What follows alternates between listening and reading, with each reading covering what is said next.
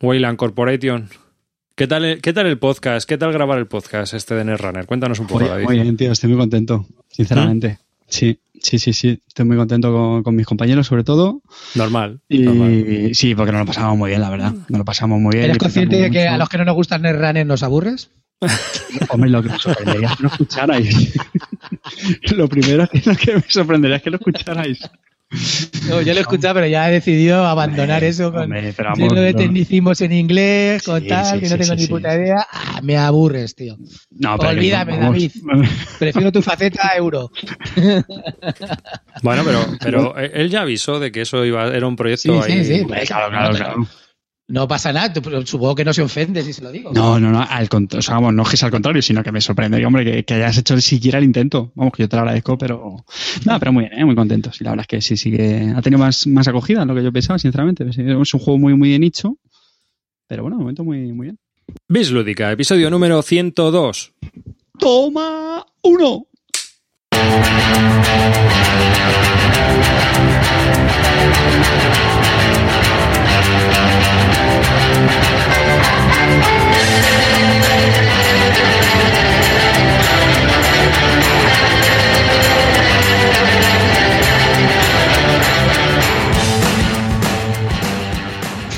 Hola y bienvenidos a un nuevo episodio del podcast de Bislúdica, un podcast dedicado a los nuevos juegos de mesa. Conmigo, como siempre, que yo soy David Arribas, está Clint Barton.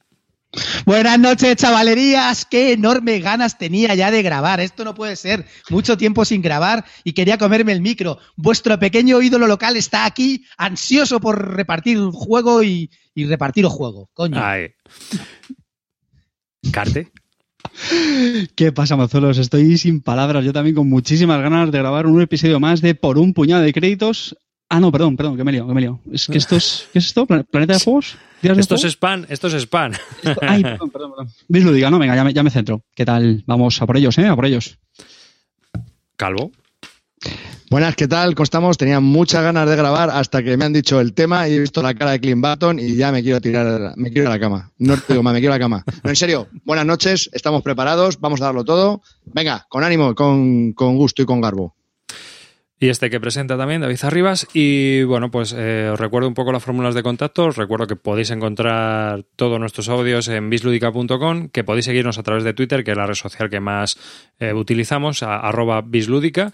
Y que, por supuesto, tenemos un grupo de, de Google Plus donde puedes colocar tus eh, dudas o preguntar cosas o colgar cosas allí, siempre y cuando no sea spam, ¿vale? Entonces ahí es, es un grupo que utilizamos para, para responder consultas.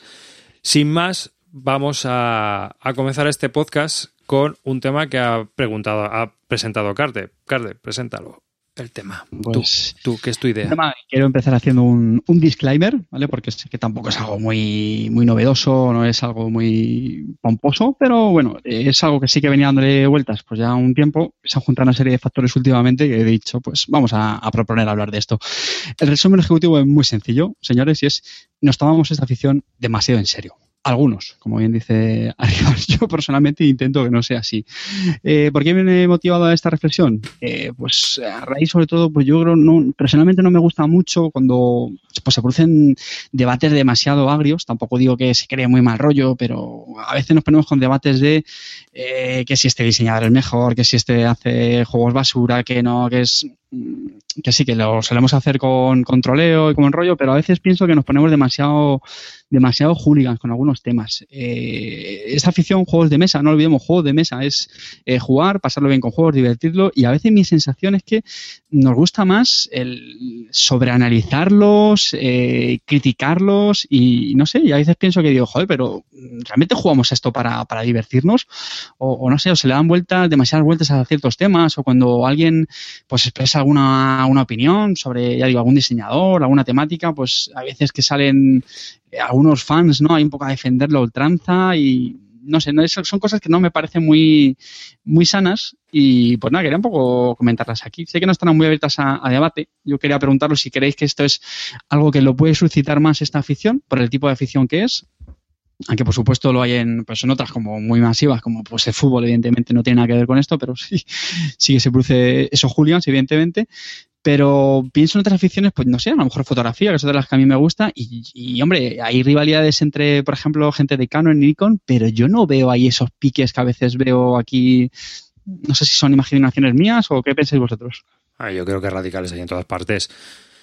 Pero vamos, yo te digo lo de antes. Yo creo que eh, normalmente el que el que se lo toma muy en serio o el que se obsesiona con la cosa, pues eh, hay que dar, hay, que tener en cuenta también que es el que genera el ruido. Es lo que hemos hablado un poco antes también fuera de antenas cuando estábamos hablando del tema. Y es que hay mucha gente que es la que no se lo toma en serio que no hace nada de ruido porque para es un divertimento o una afición lateral o es simple y llanamente jugar y divertirse. No tiene más razón de ser. Entonces no, no radicalizamos con el tema. Yo sí que veo que sí es cierto. Hay veces que mucha gente se toma las cosas muy en serio. Y es más a veces troleas o te trolean y tal y, y yo qué sé te das cuenta de que hay ahí donde rascar, ¿no? Y yo creo que eso es un poco, no sé, mm, tomárselo tan en serio me da igual que sean los juegos de mesa como cualquier otra cosa, ¿eh? No sé, no, no lo veo.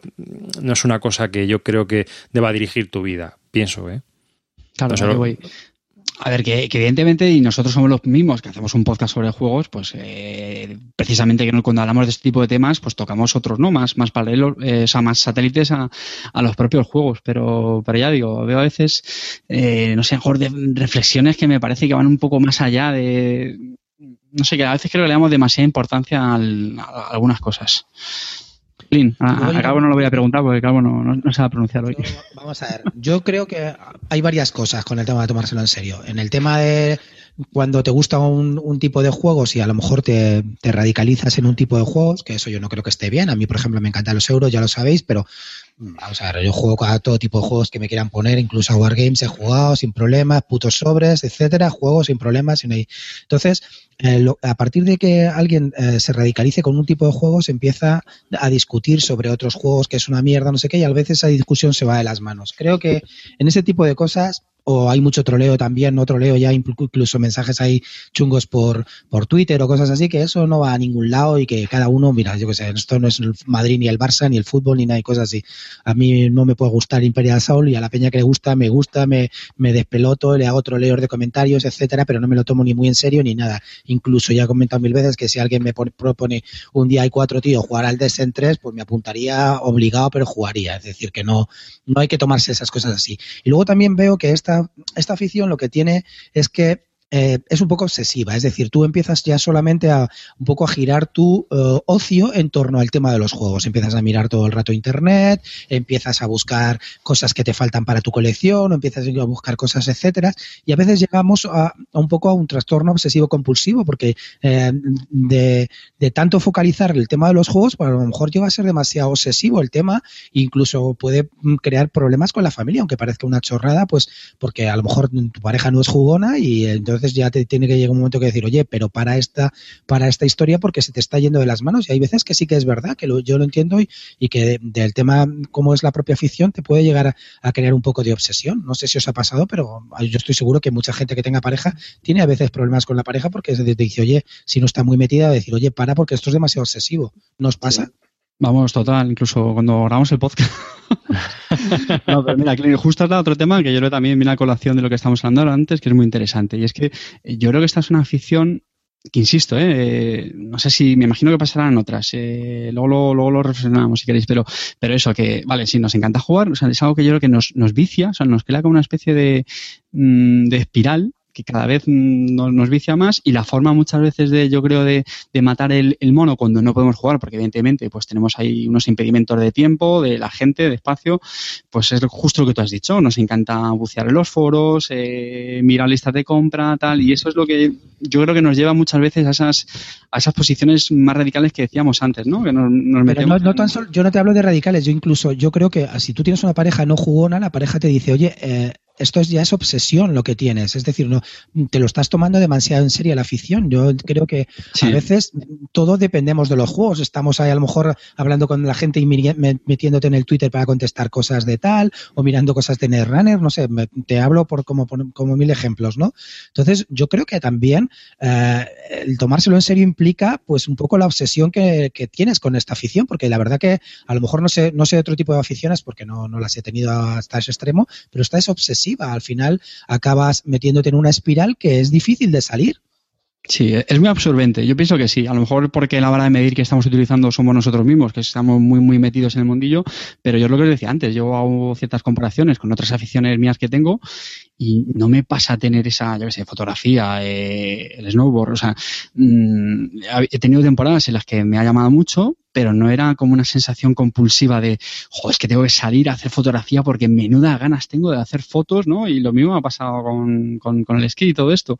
Por eso digo que yo no sé si es algo que puede ser muy de esta, de esta afición y algunas otras parecidas como videojuegos, ¿no? Me imagino que puede ser una afición bastante gemela en este sentido. Yo, por ejemplo, tengo la afición de los cómics y es verdad que compro muchos cómics y etcétera y ahí tengo broncas por lo que puedo traer muchos cuando me paso de pedidos a cómics, etcétera, pero no es tan obsesiva porque en el fondo leer, pues a lo mejor después de dos horas terminas de leer y ya está, pero bueno, de vez en cuando buceo también cosas sobre cómic, pero no es tan, no llega al extremo de, de, quitarme tanto tiempo como esta. No sé si es porque estoy tal vez me, me gusta más esta que a lo mejor lo de los cómics, pero comparando estas dos aficiones, a mí esta me quita muchísimo tiempo y a lo mejor es tiempo que dejas de dedicarle a la pareja o a, o a otro tipo de actividades que se pueden hacer. No sé, a veces creo que en, dentro del tema de serie también deberíamos un poco reflexionar nosotros hasta qué punto llegamos a estar dentro y hasta qué punto llegamos a estar obsesionados por esta afición. ¿Tú qué piensas arriba? Que tengo muy callado.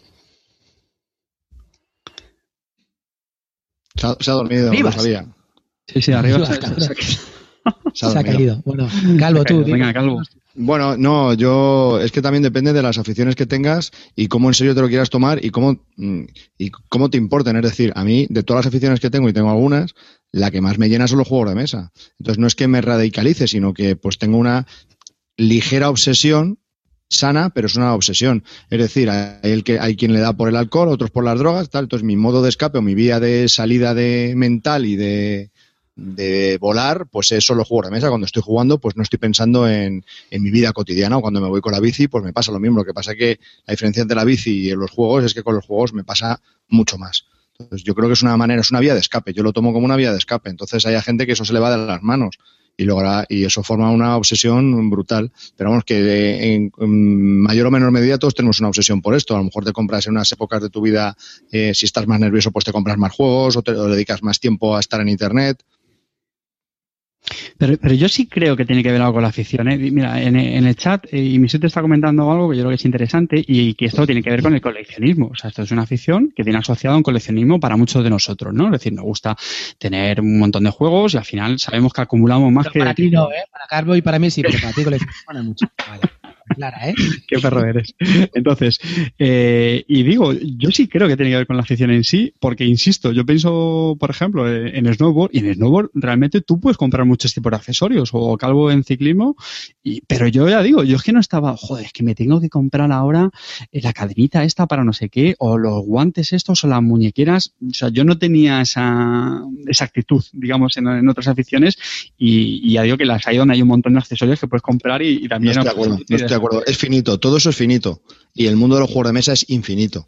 Porque hay millones y millones de juegos. Al final tú tienes unos guantes, no quieres 27 pares de guantes. Bueno, pero si estás muy... Javi, y tú tienes unos juegos, tío, y tú no necesitas 200 millones de juegos realmente. Uy, que no. Uy, que no. Joder, que no. Lo Échale, tú. échale Kickstarter al pavo, ¿sabes? A ver, tengo dos piernas y solo puedo dar dos pedales. No me puedo comprar 16 bicis. Pero hay gente en mi pueblo que tiene tres bicis de 6.000 pavos. Porque Aquí, necesitan. Xavier, Xavier Febrero Torres dice, hola, soy tal, y llevo 23 días sin entrar en Kickstarter.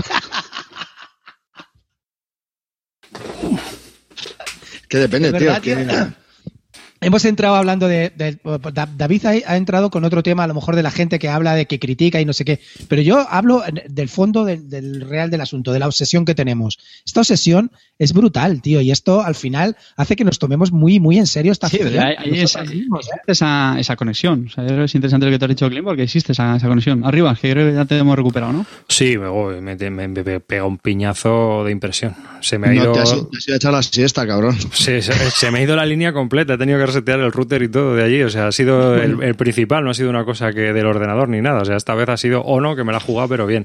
Entonces, nada, Dice, ¿qué le voy a dice díselo a mi Sandra a ver cuántas zapatillas deportivas necesita. Ah, pues es normal, que, bueno, pues depende de cómo te dé fuerte cada, cada afición. No, yo, yo a hay Sandra una... le da por las zapatillas deportivas porque a, a su chico le da por los juegos. Entonces, A pues mí bueno, del tema- se escapa por el otro lado. Del tema este obsesión, que muchas veces, eh, de lo que estaba comentando antes Clean, eh, por seguir un poco también por esa línea, es que hay veces que yo creo que eh, entramos también a hablar del sexo de los ángeles, ¿no? Eh, cuando el juego yo creo que es una parte muy importante de lo que es la evolución humana y el ser humano. Pero hay cosas que no se pueden explicar. Y hay veces que empezamos ahí unas discusiones que yo creo que al final es hablar del sexo de los ángeles cuando la cosa es tan compleja que es mejor es eh, hacerlo lo más sencillo posible, ¿no? Jugar es divertido, jugar te hace pensar, jugar te entra, te hace entrar en flow, ¿no? Te hace entrar en flu- te hace fluir eh, en muchos casos, ¿no? Y eso es muy importante para el ser humano. Entonces, cuando empezamos a hablar que si el juego es cultura, que si cosas así, no sé, es que eso, eso a mí me parece al final que es hablar del sexo de los ángeles porque es entrar en un entorno académico y cuando ya entramos en un entorno académico estamos intentando separar lo que es la parte práctica de lo que es la afición de lo que es la parte teórica académica y hay veces muchas veces que entran en conflictos, ¿no? Porque cuando tú lees libros o lees incluso alguna tesis que se ha escrito sobre el tema, te das cuenta de que en el tema académico chocan en muchas cosas que nosotros creemos, incluidas las mecánicas, ¿no? Para los académicos hay seis o nueve mecánicas, pero para nosotros hay un porrón. ¿Por qué? Porque jugamos. Y entonces entendemos que cosas que ellos no ven como mecánicas, nosotros sí la vemos. Entonces, ¿quién lleva razón? ¿Qué más da? De, todas formas, también os digo una cosa, vamos a ver, no todo es malo. Es decir, por ejemplo, Amarillo dice una cosa que a mí me parece muy interesante. Dice, a mí eh, una de las cosas que me mola de los juegos es aprender sobre el contexto de los temas de en un juego. Y eso está muy bien, porque a partir de, que puedo, por ejemplo, puedes jugar un Twilight Struggle y a partir de ahí te incita a comprarte libros sobre la revolución, eh, sobre la Guerra Fría, sobre mil cosas, ¿no? Entonces un poco te, te incita a eso. Pero yo también hablo de no solamente este lado bueno, sino el lado de que terminas una partida, estás obsesionado, sigues pensando la táctica que, has fallado y que deberías haber utilizado, te metes a ver si luego el juego tiene una expansión, te pones a mirar variantes que puede haber, te pones a mirar estrategias a seguir y eso te lleva a tiempo, tiempo, a tiempo, a consumo, a consumo y al final entras en una espiral que es difícil de salir, incluso para una pareja es difícil decir, oye, pero para esto ya, vamos a hacer otra cosa que no sea, que no tenga nada que ver con los juegos. O la peña que se lleva a su mujer a, yo que sé, como dice el el cabrón, que se la lleva ahí a Mónaco, tío, al festival de, de juegos, tío. Yo qué sé, eso, eso tiene mérito, tío, no me jodas. Digo, se lo hizo Edgar, el mueve cubos, ¿no? Pues yo qué sé, es- ese tipo de cosas, pues yo creo que estamos, estamos un poco obsesionados todos, ¿no? Todos los que estamos aquí metidos en, en esto y los que nos estáis viendo ahora, los 27 usuarios, sois unos putos obsesos. A la toma regalito. En nosotros incluidos, claro. Sí, pero a ver, eso nos ha pasado. O sea, Que conste que yo me incluyo, ¿eh? En- No, en- claro, porque yo, yo qué sé, yo me acuerdo que cuando empecé a jugar a 18XX me estuve leyendo la historia del ferrocarril español, estuve mirando libros y eso, ¿por qué? Porque me gustó el tema, o sea, me Pero a atrajo. ver, yo eso realmente no lo veo nocivo, ojo, ¿eh? Tampoco digo que No, no, a mí me- para- Pero eso, eso al final son, pues eso, ventas cruzadas, ¿no? Una cosa te lleva a la otra, ¿sabes?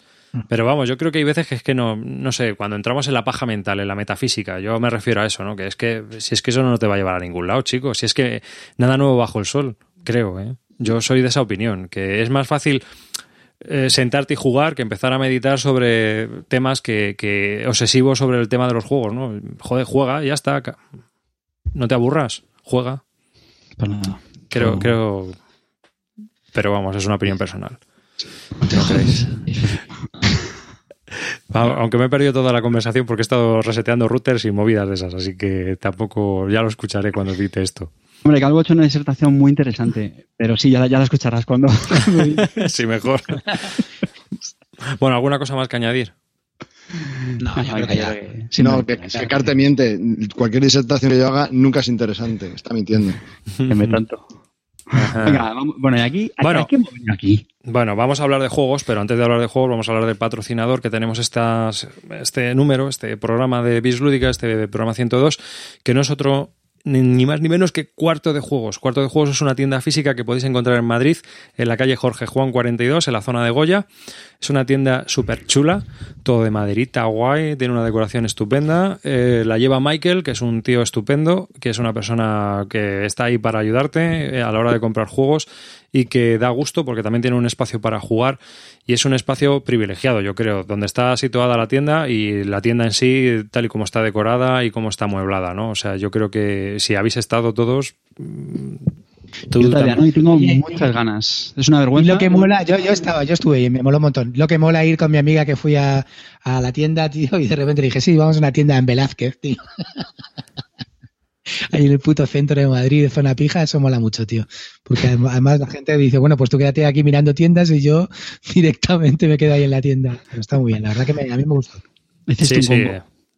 No, es una tienda que podéis encontrar juegos nacionales y algunos de importación que tienen un buen catálogo y que, por supuesto, pues están para atenderos. Tienen también un- una página para los encuentros. Podéis entrar en, en cuartodejuegos.es y a, partir de ahí podéis ver que ellos organizan partidas de presentación o que incluso ceden el espacio para jugar si no tienes sitio para jugar en el centro de Madrid y que tú puedes, eh, mediante una página que tienen, te puedes apuntar a partidas o puedes ir allí y, y- y jugar directamente, ¿no?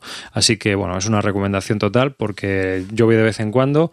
Es más, el, el vídeo que he grabado del Liberty or está grabado en cuarto de juegos, que es donde se realizó la partida, y nos cedió el espacio para jugar Michael, y es estupendo, la verdad. Yo es una tienda que os recomiendo que visitéis si pasáis por Madrid o si vivís en Madrid. Es, una, es, un, es un sitio para verlo, por lo menos. ¿Mm? Así que, y por supuesto, si queréis comprar algún juego, eh, está clarísimo. Son, son majísimos. A mí, vamos, me tienen ganado, personalmente. ¿eh?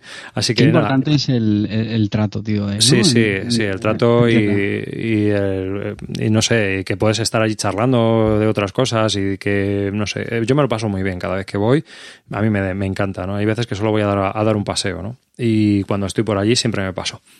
Así que es una recomendación de Bislúdica, ¿no?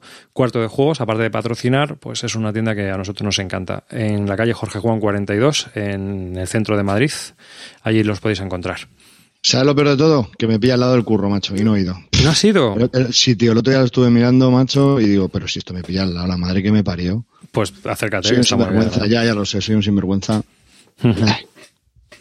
Bueno, pues sin más, después de esta recomendación y patrocinio, Carte, dale. Ah, ya empezamos a hablar de juegos. No, no, No, empezamos que Calvo, no. quería, Calvo quería hablar de las dos cosillas esas que quería hablar, ¿no? Dos mierdecillas, solo, son muy rápidos, muy Ah, pero, breves. está, pero Calvo está. Ah, ah, Calvo, hombre, ¿qué pasa, tío? Bien, eh, entonces las dos cosas que quería comentar son una, eh, que de- de- Versus por enterado todos que Columbia Games, esa compañía americana de juegos de bloques tan bastante importante, está haciendo una ofertaca brutal que todos los juegos que te, o sea, tu pedido que tengas por más de 99 dólares tiene gastos de envío cero y los envían desde Alemania, o sea que no hay ni aduanas ni nada, es EU friendly. Por eso, y eso está hasta finales de mayo. O sea, que todos aquellos que queráis comprar los jueguecitos de bloques, de los buenos buenos, ya sabéis que Columbia Games está de ofertacas, más de 99 dólares en un pedido, eh, gastos de envío gratis, mandándolos desde su, eh, su almacén de Alemania. ¿Vale? Y la segunda cosa que quería decir es que el otro día, bueno, eh, MacLeod me dejó, me dejó el Doctor Panic, ¿vale? Eh, editado en castellano. ¿Por quién, eh, Arribas? Ah, yo que sí. Por Repos, Repos, ¿no? Games. Pues Sí, entonces pero- será Asmodi. Asmodi, bien. Pues muy bien. Entonces, lo interesante de este juego no es tener un MP3 que siempre es el mismo y que va a pasar siempre lo mismo, sino tener una aplicación que cuando juegas te va variando, ¿no? Esa es la gracia de estos juegos que tienen como un CD, pero una aplicación, ¿no? Para eso está la aplicación. Entonces viene el QR en las reglas para que tú con tu super mega móvil te enganches al QR de la aplicación y de repente pues puedas jugar. Pues no. El puto juego salió hace dos meses o un mes y no está la aplicación. Entonces el juego, mm, pues francamente, se puede jugar con un MP3, pero es que no tiene ni, ni la mitad de la mitad de lo que debería ser el juego. Lamentable, chicos, lamentable. ¿Yo qué queréis que os diga? Lo siento, me parece lamentable. Ya está. Estoy muy cabreado. Estoy cabreado. ya está. Y, Sí, Calvo Expósito, sí, el Doctor Panic mola, pero es un truño, tío, que tengas una aplicación que no puedas usar porque no sé, no sé, me parece lamentable. Vamos, siempre estamos hablando que si las erratas de uno, que si esto lo otro, que si los retardos en las publicaciones, que si tal y cual, pero es que esto es igual de grave. O sea, vender un juego a medias, tío, no sé. esto Mal, es lo, mal, lo muy que mal, caca. lo que hablábamos el otro día de las mezclas de aplicaciones con juegos y esas cosas. Un poco. Ya, tío, pero si ya editas el juego, tío, ten todo preparado. Es que esto me parece una parte básica del juego. No sé. Mal, mal. Pero el juego se puede jugar así. El, el calvo bueno está diciendo en el chat Sí. que, que el juego es perfectamente jugable. De hecho, Sí, si que- en MP3 tú puedes reproducir el MP3, ¿no? En un Sí, pero que es el mismo MP3 todo el rato. Sin embargo, si tienes una aplicación, te va a cambiar. Cuando le, cada vez que le des al play, te va, a- te va a hacer un- una grabación nueva. Entonces, el hecho de jugar siempre con el mismo MP3, pues no sé. Que sí, que se puede jugar, pero que no es lo mismo. Y en la, la aplicación que tengas hay una parte que separa el corazón y tienes que dar unas descargas y salen unos numeritos. Entonces, pues mola que salga la pantalla qué numeritos son, no sé. La aplicación lo tiene todo y de otra manera tienes que tener unas cartas, otras cosas. No es lo mismo. Que no. Claro. Que no, eso, es no uno sé. de los problemas de la tecnología que hablábamos el otro día. También, ¿no? O sea que cuando tú tienes, dependes también de un tercero, en este caso, no, no de la tecnología, sino de un tercero, que en este caso es una app, pues claro, puedes tenerla o no tenerla. O puedes El tener acceso a ella o no. El Alquimistas también sale con una aplicación. Se te jode, pues tienes la otra opción de poder hacerlo con unas tablas, un- uno que no juegue, A ver, uno que no juegue. Pero cuando salió el Alquimistas salió la aplicación a la vez. Pues guay, Claro. pues es que vale, pero tú imagínate que no tienes la aplicación, aún así lo puedes jugar con toda la variabilidad. Sí, lo que pasa que es peor, es peor que el que el Doctor Panic, porque en el Doctor Panic todos juegan. En el Alquimistas hay uno que no puede jugar. Que es que ya me parece un poquito, pero bueno, vale, sí, puedes jugar. Pillas a tu abuela que está viendo la tele y dices, abuela, hoy no vas a ver el Sálvame, hoy vas a leerme las opciones. Pues, Sí, pero nos está diciendo Calvo Espósito en el chat que eso se hace, los eventos aleatorios se hace con un mazo de cartas con el MP3. Sí, pero que siempre suena el teléfono al mismo minuto, siempre sale el pitido de la muerte en el mismo minuto y cuando y si tienes una aplicación, eso es totalmente aleatorio. Puedes tener el pitido, puedes tener, o sea, puedes tener un paro cardíaco, puedes tener una llamada, puede que sí, puede que no. Es aleatorio, pero si tienes un MP3 que es siempre la misma canción, pues sabes en qué minuto va a salir todo. Aunque los eventos luego, como son cartas, pues los vas a tener distintos. Vamos, que vale, que no te ha gustado. No, es que no lo he probado. Que- que me, da, me da por saco, tío. Es que ya cuando le doy a- al este con mi, con mi Blackberry, digo, no sale nada. Digo, vaya mierda, Blackberry. Pero, Javi, ¿dónde vas Ojo. una Blackberry, tío? ¿Dónde vas una Blackberry? ¿A ti te cuesta el móvil? Pues para mí es gratis. Pues me lo da la empresa. Entonces, bienvenido sea el Blackberry. Y mi mujer que tiene un Android, pues le di con el Android y tampoco funcionaba. Digo, pues vaya tela. Ay. Bueno, pues no sé qué más interesante, Javier, si esto o el, o el tema que hemos escogido, ¿eh? No sé, estoy ahí, ahí, ¿eh? Uy, esto, esto es la caña. Era un comentario, nada más, no como tu tema. Pero vamos, mi, sobran mi- cuatro mi- minutos de mi comentario, comen- Javier. mi comentario ha dado para dos minutos y tu tema para cinco. O sea que tanto que te lo has No, ha, dado para algo más, porque entre que he ido y he vuelto han pasado 10, ¿eh? O sea que... Venga, Eh, vamos. Venga. empezamos. Da, venga, David, dale. ¿Qué juegos quieres tú hablar? Que no me acuerdo. Sabéis lo tengo que normalmente Ah, sí. hablamos de novedades y normalmente hablamos de juegos que solo le hemos dado un meneo. Hoy no va a ser ese día. No va a ser tu día. no va a ser el día, por lo menos el juego que yo, he co- yo he escogido. Hoy os quiero hablar, queridos oyentes, de un juego de uno posiblemente mi diseñador preferido, Martin Wallace, y es Age of Industry. A ver, ¿estás, ¿estás insultando a Blada? No, ¿Tú? están ahí ahí, pero yo creo que Ah, ah. le, quiere- le, les- le ganan por un pelillo. Pues tío, pues en el Twitter no lo parece, ¿eh? Oye, Uh. perdona, el, el hashtag in Wallace lo, lo patenté. Cuando Bladas te escuche que un, un minion suyo hace esto, ¿qué va a pensar de ti, tío? No, no, están ahí los dos, mano a mano. Blada y Martin Wallace, pero es que, no sé. El próximo, día, el próximo día que diga de un juego de Blada, mi autor preferido, Blada. Mí- mío y solo mío, mío y solo mío. Bueno, Pues sigue, que te he interrumpido.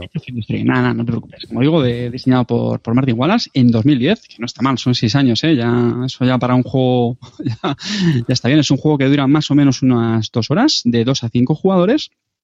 Y editado pues por Triforce Games, ¿no? Si no me equivoco, Triforce Games. Sí, efectivamente, sabéis que es la editorial en aquella época de, de Martin Wallace.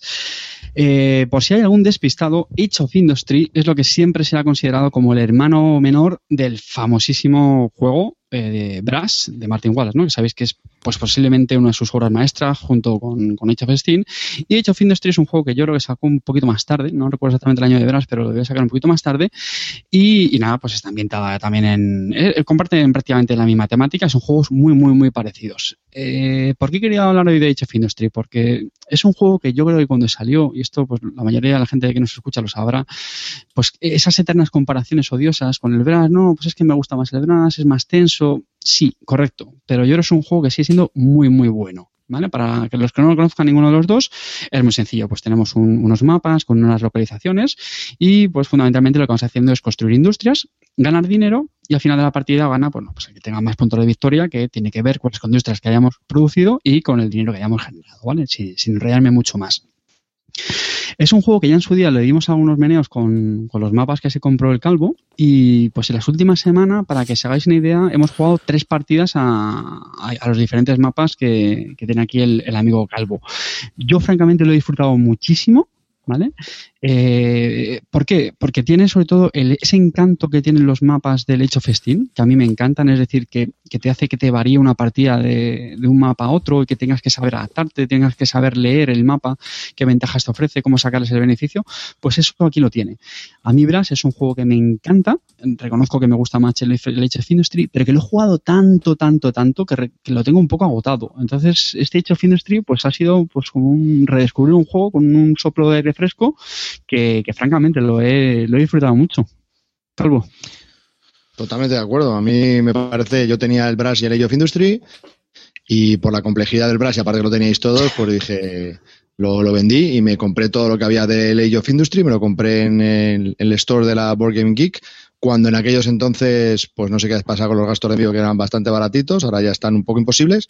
Y bueno, la verdad que estoy muy contento con esa compra, hemos jugado yo creo que a casi todos, nos queda solo un escenario, el de Rusia, y son muy interesantes. Cada, un, cada escenario es un twist, tienes que hacer cosas distintas, no se parecen nada uno con el otro, con reglas para cada escenario específicas. Muy bien, verdad que es totalmente inmersivo, es, es muy duro, pero no llega a ser tan, tan bloqueante como el Brass.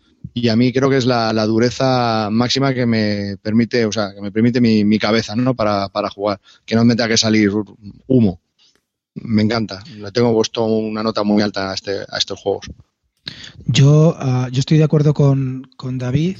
Uh, a mí, yo, yo también tengo el Brass y el Age of Industry. Yo el Brass lo he jugado también hasta reventarlo. Me parece que lo jugamos en la misma época, David, cuando había concursos en la, BG, en la BSK y todos estos sí, rollos. Sí, ¿no? Ah, es verdad, es verdad. Casi, sí, tenemos casi más de 120 o 130 partidas al Brass. Entonces, a mí es un juego que que ha estado siempre en mi top 10, pero claro, yo ya no lo juego al Brass. No me apetece jugarlo porque el primer problema que tiene el Brass es que siempre se juega igual prácticamente. Entonces luego ya es pues encontrar el timing de bajarte los tiempos, pero real, realmente no, no varía de unas partidas a otras. Si lo piensas, David, al final juegas un poco en mecánico, pero estoy hablando al final de 130 partidas, claro, pero, pero se juega un poco más o menos igual, ¿no? Entonces tenías que un poco adaptarte al timing de cuándo bajar algunas industrias o cuándo ir al astillero, etcétera. El, el, lo que he visto con el Age of Industry, que para mí es, es, un juego que penaliza mucho el ser comparado con el Brass. El, haber, el, haber, desarrollado un juego con las prácticamente los mismos dibujos en las industrias, los mismos dibujos en todo, y entonces lo llaman el hermano menor. Cuando no es un hermano menor, es un juego totalmente diferente, que tiene la, que comparte las mismas mecánicas como pueden ser los 18XX, y que además tiene una ventaja, y es que se juega diferente en cada mapa, con lo cual no te lo puedes explicar como puedes hacer con el Brass. Y a mí me encanta, me, me parece muy, muy chulo el Age of Industry, cada vez me gusta más, y yo creo que incluso está desbancando al Brass. En el sentido de que yo no sé por qué dicen que es mucho más duro el Brass. Yo no lo veo mucho más duro. Yo lo que veo es que te tienes que adaptar. Dime. A, a ver, eh, vamos, a ver, hay una cosa para mí sí que está clara. El, el Brass es un juego mucho más duro, más exigente, ¿vale? Para eso sí que no hay discusión, eh, por varios motivos. El primero es porque, mira, en el, en el Age of Industry, sin tampoco quererme meter mucho en las mecánicas, ¿vale? Pero tú puedes pedir un préstamo siempre que quieras y no te cuesta una acción, entonces pues ya está, tú quieres hacer algo, pides un préstamo, te lo dan, haces tu acción y punto. En el, en el Brass no, en el Brass pedir un préstamo es una acción y tienes que medir muy muy bien los préstamos, eh, tienes que medir muchísimo todo, eh, hay mucho más, se te encierra más en las localizaciones, tienes que controlar mucho tu nivel de ingresos, eh, es, para mí es mucho más tenso Y por eso yo a mí me gusta más y lo considero mejor. ¿vale? O sea, para mí eso sinceramente no hay, discusión y, y, de verdad que el, el Age of Industry, por ejemplo, es más laxo porque las cartas de localización en el verano son ciudades concretas y te tienes que tienes que saber jugarlas muy bien y en el Age of Industry no, son, son regiones que te da más versatilidad, que a mí en el fondo eso también me gusta, ¿no? Porque no te constriñe tanto a las cartas que vas recibiendo. En el Brass a veces es verdad que como las cartas no te vengan muy muy bien, te lo tienes que vamos, tienes que hacer ingeniería para para Eso que dicen de que gastas dos cartas para hacer la, la, localización, en realidad estás perdiendo una acción. Sí, sí, no, ese es el último recurso, efectivamente, que también lo puedes hacer en el HF Industry, pero es el, es el último recurso.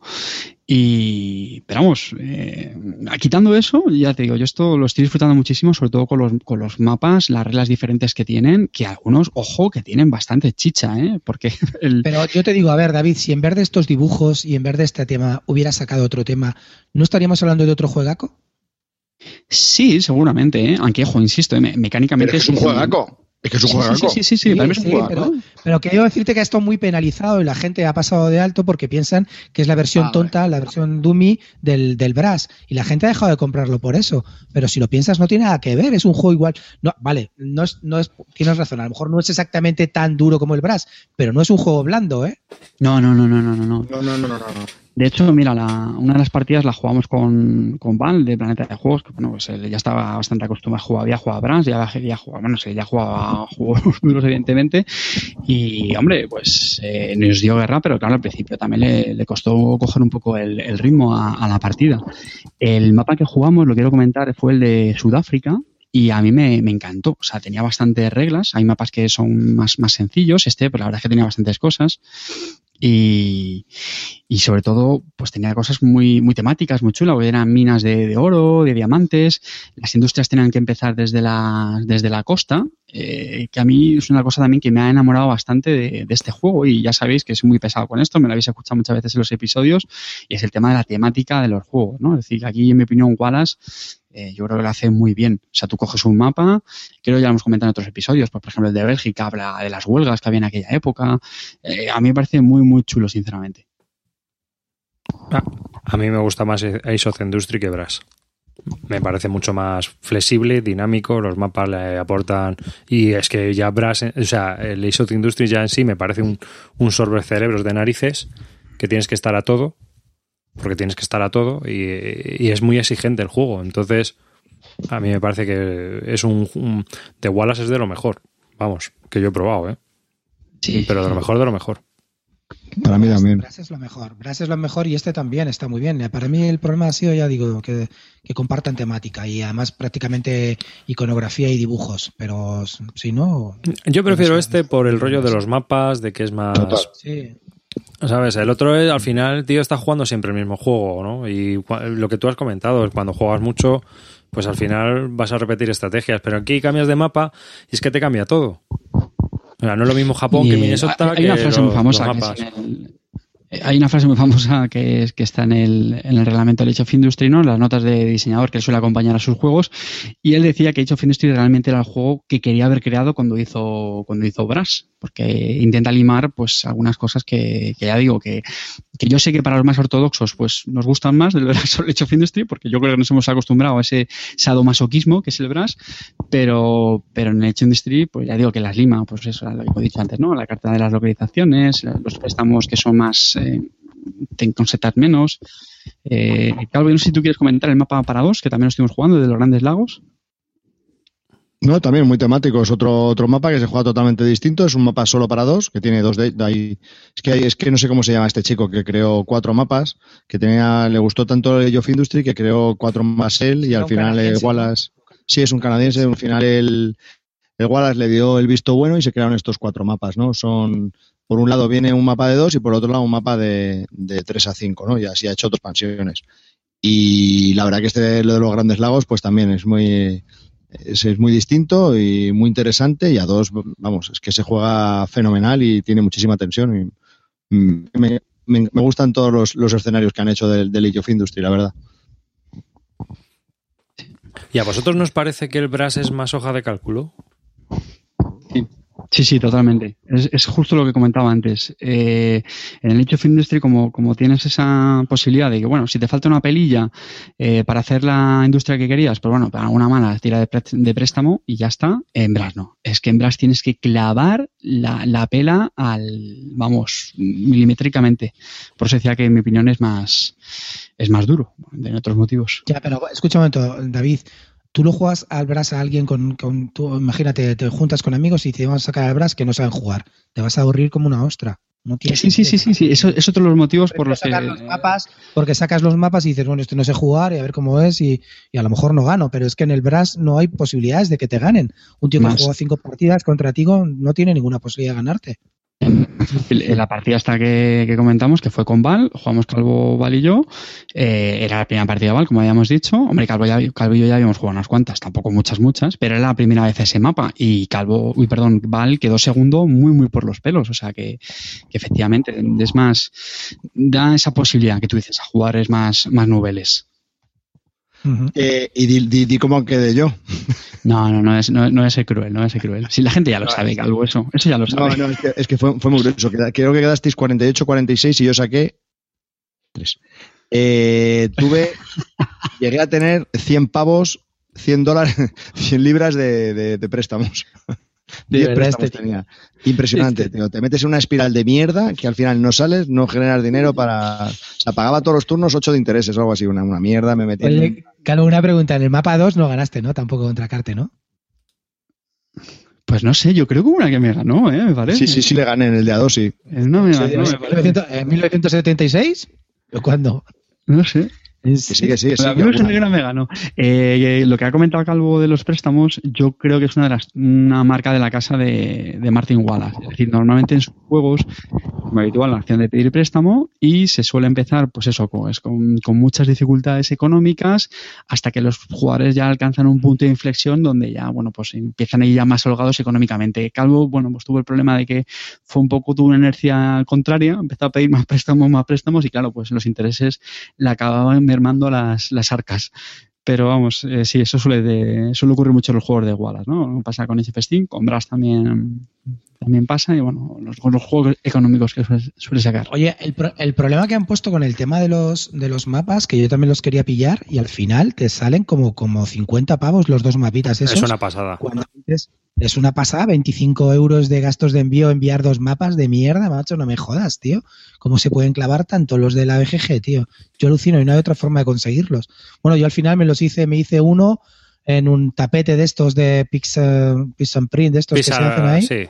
Pixel Printing, ¿no? Me, hice, no me, uno por 5 por cinco euros, pero claro, mola más tenerlo en mapita, que le puedas meter dentro de la caja y todo, pero sí, la verdad que un poco rollo el tema de que no puedas pillar los mapas estos. Hmm. No, pero Pixar Printing sí que los puedes imprimir y ya está. Sí, pero el problema está en que son más grandes, no los puedes meter luego dentro de la caja. Bueno, ¿qué le vas a hacer? Problemas del primer mundo, Clint. Vete a...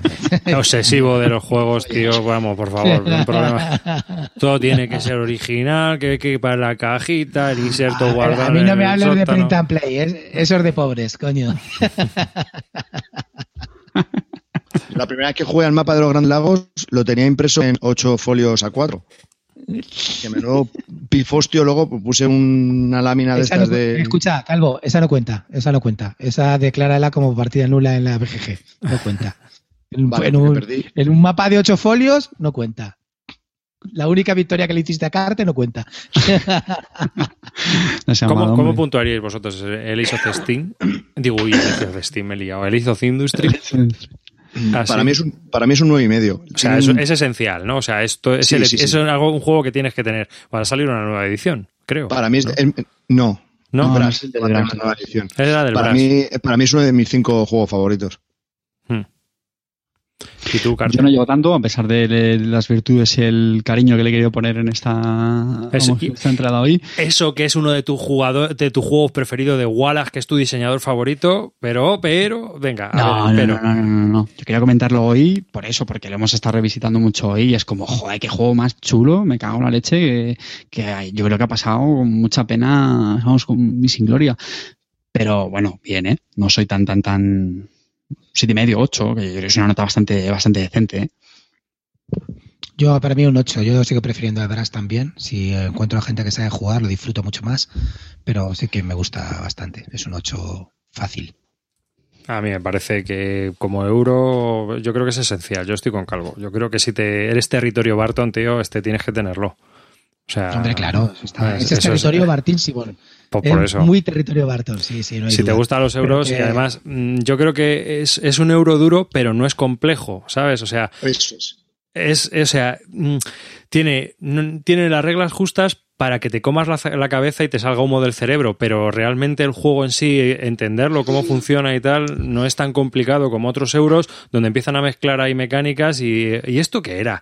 ¿Y esto para qué es? O sea, no se tarda tanto en explicar y la partida es larga y todo, pero, pero que es un juego que la complejidad la otorga el, el juego en sí al jugarlo.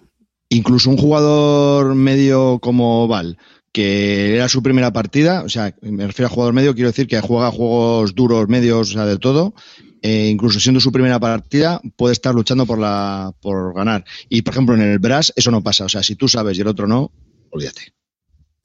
¿Y si ¿Tienes, tienes el Brass, qué opinas? ¿Que este juego hay que tenerle? Pues estamos con lo de siempre, depende. Eh, yo voy a ser muy sincero, yo sé que aquí me van a llover. Yo, si no lo tuviera calvo, me gustaría tener en la colección. Es más, calvo, véndemelo, me cago en la leche. No. ¿Ves? Porque ese sí que es de mis cinco favoritos. Yo digo una cosa, son juegos muy parecidos. A mí me gusta el, me, me, gusta el Brass y tengo los dos. De hecho, lo vendí hace años y lo he vuelto a comprar porque, porque sí, porque. ¿Por qué tú eres así? no, pues soy así, coño. Lo tuve, lo vendí y lo he vuelto a comprar. Y no pasa nada. España, no pasa nada, coño. No pasa nada. Yo hago el recicle de juegos a las tiendas y soy feliz con ella. Clint, Clint ver, si tu pero... colección está entera así, si es entera así, todos sí, los juegos sí. recomprados, tío. Es itinerante que, que, en realidad a lo mejor te pueden provocar las mismas sensaciones, pero creo que es más fácil que vayas a sacar el Age of Industry que el Brass. Así de claro. Entonces, me la, lo ha preguntado también ahí Mesut, que si él tiene el Brass se compraría el, el Age of Industry, yo creo yo sí me lo compraría. Más que nada porque es más fácil. Y luego, pues el Brass, jugarlo ya con gente que, que esté un poco más, más metida. El, el Age of Industry fácil. es más fácil sacarlo. Yo pero que no, no, es fácil el juego. A no, ver, no, no, fácil no, es, pero es más fácil sacarlo. Que no es el niño tonto.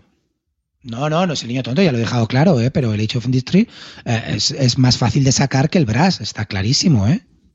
Y yo creo que a la gente que, que lo pruebe en el Brass se puede sentir perdidos en la primera partida y en este, pues, pues es más fácil lo que tú dices de, de, ser competitivo en la primera partida. Bueno, pues hemos ah. estado hablando de Age of Industry. Cierra. David. Industry, un juego de nuestro amado Martin Wallace, de 2 a 5 jugadores, una duración de 130 minutos y editorial de Triforce Games. Te echamos de menos, Triforce Games. Golden Age. Vale, pues Pero, yo voy a, hacer, voy a hablaros del Golden Age. Aquí tengo a mi amigo Arribas que os va a hacer la ficha, como siempre. De Golden Age, año 2014 se publicó este juego.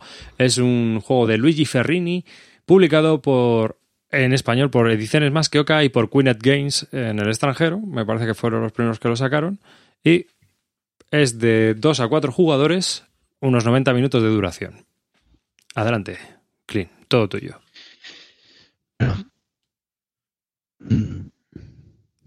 Juego que he vuelto a hacer un clinteo, lo tuve y lo vendí. Lo he vuelto a comprar hace poco. es así mi vida jugona y lúdica, que en esto consiste en cambiar de opinión y variar el, el, gusto con el tiempo, porque es una forma de evolucionar. Entonces, vamos a ver. Es un juego que. No te justifiques, no te justifiques. Esa es la hostia y ya está, punto. No me justifico, te, si te lo, hago, por eso, lo hago directamente, te queremos por eso. eso. Y es así como lo hago. A ver, eh, lo que os quería comentar. Es un juego que en principio eh, engañó un poco porque la gente se pensaba que estaba jugando un juego de civilizaciones. Y no, no es un juego de civilizaciones. En realidad es un euro bastante, bastante medio, o sea, es un euro medio, no llega a ser duro, es un euro medio, muy, con unas mecánicas muy, muy pulidas, bastante buenas, y que tiene un cierto aire de civilizaciones. Es decir, no, no te sientes haciendo un juego de civilizaciones con esto de expandirte, conquistar, etcétera. Eso no es así. Aunque te expandes y puedes atacar en el, en, en el, mapa y conseguir recursos y todo esto, pero no es lo mismo. En realidad, ya te digo que es un euro disfrazado pues con este aire de civilizaciones, como que pasas por cuatro eras, pero en realidad en ningún momento tú te sientes que estás evolucionando una civilización bajo ningún concepto, ¿no? Aunque sí que es verdad que notas tu evolución a lo largo de la partida. Eh, en realidad el juego eh, sacas eh, cada empezamos con cuatro cartas una por cada era que es lo que nos va a dirigir la estrategia y una carta final objetivo final secreta que solamente la ves tú esta es una cosa que te, va, que te va a condicionar bastante durante la partida, pues a partir de ahí tienes que intentar en cada era vas sacando una de las cartas, que si quieres puedes sacar la nueva o mantener la anterior. Eh, según la carta que saques, pues ese será el orden de turno. A partir de ahí, pues tú tienes que hacer acciones, haces cuatro acciones eh, mm, tumbando muñecos, tienes los muñecos puestos de pie en el tablero y lo, cuando lo haces los tumbas y hay cuatro acciones que haces sin tumbar muñecos. Cuando tengas tumbados todos los muñecos puedes pasar y cuando pasen todos se termina la ronda y así luego empezaría una segunda, una tercera y así hasta una cuarta. Las acciones son las típicas, pues expandirte por el tablero con el muñeco, coger los recursos, poner un cubito en el tablero que, simula una ciudad, por cada ciudad recobras monedas, etcétera. El recurso fundamental del juego es el dinero. El dinero es bastante importante, tienes que ir tienes que conseguir el dinero porque es lo que te permite tener una evolución de tecnologías.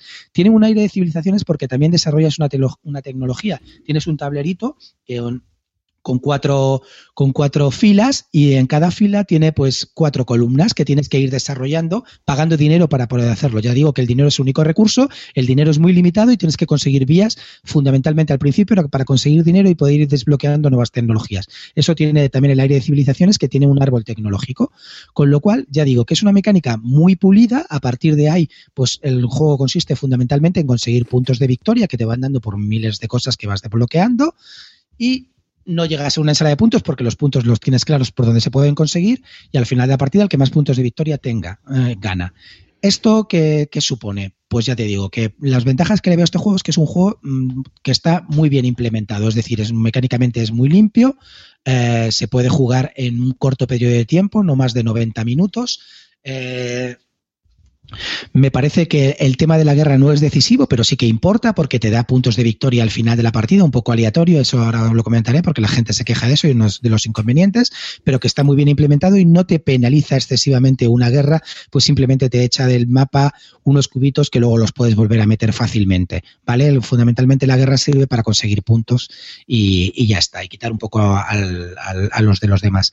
Pero mm, es un juego que me ha creado muy, muy buenas sensaciones, lo he jugado a dos, a dos funciona, escala perfectamente, Adiós funciona muy bien, es muy tenso porque ahí sí que controlas lo que está haciendo el otro y ves que se te va a adelantar en esto, tú te tienes que adelantar en tal, es, ese sí que es lo que se llama un cutthroat, un cortagargantas, ¿no? Juegas ahí directamente eh, sabiendo lo que va a hacer el otro y tienes que bloquearlo al otro porque, porque, porque sí. Entonces me, me parece muy bien. A4 también funciona bastante bien, no se hace pesado con los entreturnos y es un juego que a mí me ha encantado. ¿Inconvenientes que le puedo ver?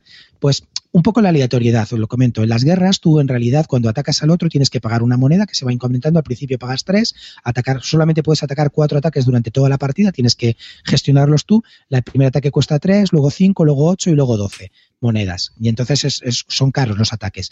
Eh, solo tienes cuatro durante toda la partida los gestionas. Y cuando, cuando coges el ataque robas una fichita y la colocas y esa fichita va de uno a cinco puntos. Y eso, esos puntos que consigues son aleatorios. Es decir, yo, por ejemplo, hoy he atacado dos veces y he conseguido nueve puntos y otro y Carlos, que ha jugado conmigo, ha atacado cuatro veces y ha conseguido entre las cuatro fichas seis puntos. Y yo solamente por robar ahí te consigues puntos. Pero bueno, es así, es esa aleatoriedad que te da el juego pues para que no sea todo mecánico. Y una cosa para mí, el, inconveniente mayor que le veo al juego es que tú robas cuatro cartas al principio y de esas cuatro cartas que robas, esas son las que te marcan la estrategia. Y tú no puedes hacer nada, es decir, no robas ocho y te quedas con cuatro, cosas así, no, no. Tú robas cuatro y si esas cuatro tienes suerte y te comban, pues tienes más posibilidades de que te vaya mejor en la partida que al que no le comban. Y eso para mí ahí lo veo un poco inconveniente. Otro pequeño inconveniente que le veo es el tema de la rejugabilidad. Yo creo que al eh, está muy bien, pero a partir de 5 o 10 partidas, eh, los las tecnologías son, son muy claras a las que tienes que ir al principio, donde tienes que ir a por, a por, la, por cuál antes y por cuál después, y al final se queda un poco corto el tema de las tecnologías. Para eso han, han sacado una expansión que complementa este tema del árbol de tecnologías, creando otras nuevas tecnologías de cultura, y luego tiene eh, otra acción que se llama, que siempre todos los juegos de este tipo, euros, siempre hay una acción que todo el mundo le llamamos, bueno, en nuestro grupo es conocida como la loser, que es la, que no puedes hacer nada, pierdes, eh, un, tienes un punto de victoria, haces tal, conocida como la loser. En nuestro grupo la llamamos la acción del calvo. pues eso. Entonces, eh, esta loser, cuando la haces con la expansión, pues ya te permite robar entre tres cartas y coger algo que te dé mejor que tres puntos, que es lo que te da la loser. Entonces, al juego le hace falta una expansión. El problema, y la han sacado y que se ve que el juego lo complementa perfecto con la expansión. El problema es que la expansión vale 30 euros, 30 y no, 32 euros. Es un disparate para lo que puede traer la expansión. Es casi como el juego que vale 36. Entonces, a mí eso acabaré comprándola porque es un juego que ya digo que, en resumen, es un juego que me ha gustado mucho, lo veo muy tenso. En las partidas que hemos jugado hoy, al final a tres estábamos levantados de la mesa en el último turno porque era súper terso a ver quién iba a cerrar la partida y quién no. Y la verdad que te ibas expandiendo por el tablero, estaba muy bien. Es un juego que me ha creado muy, muy buenas sensaciones. He jugado dos, dos partidas seguidas y la verdad que lo he disfrutado muchísimo. Es un juego que yo lo voy a decir ahora mismo, territorio Barton. No lo dudéis chicos, comprarlo. Si queréis un euro con sabor a civilizaciones, que no un juego de civilizaciones, juego muy recomendable y además para dos funciona perfecto. Si además le metes la expansión, pues supongo que va a ser mucho mejor. Ya nos vamos a 60 pavos, que es lo que vale un juego hoy en día, pero bueno, chicos, es lo que tiene este, este vicio que, el que decís que no estáis obsesionados, gastaros 60 pavitos, que verás como vuestra pareja va a flipar. Así que, chicos, os lo recomiendo. Si habéis jugado, los que ahora me habláis vosotros si lo habéis jugado, pero a mí me parece un grandísimo juego. No, a mí yo no lo he jugado, pero a mí me ha llamado la atención. Los que, o sea, a mí me ha llamado la atención desde el principio y no por ese sabor de las civilizaciones, porque al final sé que es un euro. O sea, todo lo que he leído es que me indica que es un euro clásico, que funciona bien y que ya está. Pero claro, si me estás diciendo ya que vas a tener que acabar metiendo la expansión, pues ya. No, no vas a acabar. Pero la Big Escucha un momento, las primeras partidas se juegan perfectísimamente sin la expansión ni ninguna cosa, pero es verdad que cuando mm, ya te vayas haciendo el juego, porque el juego te pide jugar, ya te digo que es un juego que merece mucho la pena y que yo no recomiendo comprarse los dos juegos, al principio el juego y ya la expansión con él. No, no hagáis eso. Compraros primero el juego y si os gusta, probarlo y si os gusta, os compráis la expansión porque te lo va a pedir, porque si es un juego que te gusta, te lo va a pedir y te vas a acabar pagando los 30 pavos como yo voy a hacer mañana mismo, que la voy a encargar a mi tienda, eh, a mi tienda de Albacete Así es que lo tengo clarísimo que lo haré así y ya está, acabaré pagando y acabaré pagando 60 pavos por el juego. Entonces, no, no, como ya lo asumo, no tengo problemas. Pero no, no te recomiendo que te compres la expansión y el juego. No, no, no, cómprate primero el juego, echa 10, 12 partidas que, las, que el juego las pide, te las pide y las vas a echar seguro y luego si, si te sigue gustando, cómprate la expansión porque te va a dar esa variedad en el árbol tecnológico que se necesita y que está ahí, que han ido puliendo y que lo tienen claro. Además de añadirte más cartas pues de, de personajes de inicio, etcétera. Pero ya te digo que es un juego que, merece mucho la pena y que, y que, y que es sorprendente. Hay, mucha gente dirá, es un euro más. No, no es un euro más, está bien, tiene cosas diferentes que, merecen la pena. Así es que recomiendo de verdad probarlo y ya me contáis. Chicos, no esperéis a vuestro hilo, al hilo de venta de Clarton para ver el Golden Age ahí. Esperaros que se va a comprar la expansión. no el pack. Rige, me parece que no le gustó mucho. Dice, euro con sabor civilizaciones como patatas con sabor jamón. no, vamos a ver. Eh, euro con sabor a civilizaciones sí que tiene un cierto toque de civilizaciones. Ya os lo he dicho, es un euro. es decir, eh, vas evolucionando pues por eras, vas cogiendo cartas de, pues te aparece la era victoriana, no sé qué, pues yo qué sé, pues este toque que puede tener, pero ya sabéis que a mí, la, a mí en realidad el, el, tema me la pela un poco, como comprenderéis. Yo te lo hago pues porque, bueno, pues está bien integrado, mucho mejor, se agradece ¿eh? en las mecánicas, pero lo importante es que las mecánicas fluyan y aquí las mecánicas fluyen pero como un reloj y la partida con cuatro, ah bueno, y la expansión añade un quinto jugador. Pues supongo que con cuatro o con cinco no añadiría mucho más tiempo. La partida a cuatro se puede jugar perfectamente en 60, de 60 a 90 minutos, no más de eso. Y es un juego que en ese tiempo te ofrece una experiencia muy, muy rica. Venga, me toca. Yo lo, lo estrené cuando salió ese Essen y coincido, vamos, prácticamente con todo lo que has dicho, Clean, en, tu repaso. Eh, a mí también me gustó bastante, me parece un juego bastante majete. Muy de acuerdo con lo que has dicho, que bueno, entrar a discutir si es un juego de civilizaciones o con aire de civilización, bueno, da igual, ¿no? Yo creo que ha quedado bastante claro lo que has dicho. Eh, tiene, pues, ciertos elementos de civilización. No sé si lo has comentado, tiene un mapa que es eh, variable, es decir, se forma como con módulos, ¿no? Del terreno, varía. Eso a mí, la verdad, también me gustó, donde aparecen los recursos, ¿no? Y es esa hay esa pelea, interacción en el, en el terreno por conseguir esos recursos, si, si mal no recuerdo, porque ya hace bastante esta partida. Y vamos, coincido contigo, a mí me parece un, juego bastante manjete y, y, también la pega que me parece que has dicho, ¿no? El tema del árbol tecnológico, que es un me pareció como un pelín limitado, ¿no? No hay muchas, muchas opciones. Yo ya te digo, solo jugué una partida, pero haciendo un poco de memoria sí que pienso que, bueno, que si, como tú muy bien has dicho, si le das varios meneos, mm, no sé si puedes caer en típicos patrones, ¿no? Eh, patrones de hacer siempre las mismas tecnologías, porque, no sé, pues porque crees que te va bien y al final siempre acabas haciendo lo mismo. Y por eso lo que has dicho de que la expansión le puede complementar bien, pues, pues sí, seguramente. Así que sí, vamos, yo coincido contigo, también es un juego bastante recomendable Eh, lo sacó más que. Pues, estaba ya sacado, o no la, no saca ya más que Oca. Sé que lo, lo habían anunciado, no sé si está ya disponible para comprarlo en español o todavía no. El juego sí. Sí, está ya, ¿no? Mm. La pasión ni idea, pero el juego sí. Nos pasé, bueno, pues eh, Sí, sí, está en veremos. español, sí, está, está en más que la, la ha sacado más que Oca. Lo único que pasa, hay una cosa que la gente dice, yo tengo la, prefiero la edición de Queen It Games. El problema es que la, la expansión va con los muñecos y con los tokens que pegan con la, con la nueva que ha sacado de las edades de oro más que Oca y, y, to- y toda esta gente que ha sacado esta, esta nueva versión. Es decir, que la expansión con el, con la de, con la antigua de Queen Games hay algunas cositas chorras que no van. El tamaño de los tableros, me parece el tamaño de las fichas y los muñecotes que en Queen eran de una manera y en, y en esta son de otra manera. Nada grave, pero bueno, si los que sois así obsesivos con los juegos, pues tener en cuenta eso. Simplemente es un aviso. Yo os digo que, no sé, dice, es un juego sosete que, pero yo creo que hace, eh, estoy seguro que la gente que habla que es sosete, no sé, he visto por ahí mueve cubos, tal, hace tiempo que no lo ha jugado porque yo a mí me pasó igual, la primera vez, tal, no sé qué, pero ahora que lo he jugado me ha vuelto a enganchar y me ha parecido un juego muy muy competente, es decir, muy muy muy interesante para sacar y además que él dice que juega a dos, pues a dos es un tiro, vamos, me parece muy muy tenso. No sé, me parece que me merece la pena sí, volverle, si lo tenéis, volverle a dar una oportunidad que merece la pena, ¿eh? Y no sé si lo has comentado, eh, tiene una, duración también pues eh, bastante maja, ¿no? Se suele jugar pues en una hora y media más o menos, quizás un poco menos cuando ya lo tengas más, más controlado, que para un juego de este estilo, que tiene bastantes opciones y posibilidades, pues yo creo que también está, está bastante bien, ¿no? no se hace pesado. A mí yo sobre todo recuerdo el juego me gustó porque le vi posibilidades, eh, estrategias diferentes y no se me hizo nada, nada, nada pesado, ¿no? Que a veces que juegos pues con este tipo de mecánicas eh, pues se hacen mucho más tediosos o se alargan demasiado. Pero bueno, la gente dice, no, eh, a la gente, por ejemplo, yo la que dice, paso la expansión, nunca las suelo jugar, las de la villa o el fresco sí, pero son de las pocas. Eh, yo las expansiones de la villa y el fresco las juego siempre son, son imprescindibles para mí. Pero esta, ya digo que si juegas, ya, ya os vuelvo a comentar, lo vuelvo a repetir porque aunque sea pesado, este juego no hace falta comprárselo con la expansión, comprarlo, jugarlo, pero si te gusta y te vas enganchando el tema, vas a necesitar la expansión porque incrementa el árbol de tecnología, es decir, las posibilidades y la variedad de la partida a lo largo de la partida, que con el árbol que tienes, pues es, al principio eh, te parece muy interesante, pero luego es sota, caballo y rey. Entonces eso te, te añade un poco más de variabilidad. ¿Nos Nada estás vendiendo la no es un- expansión sin haberla jugado, mamón?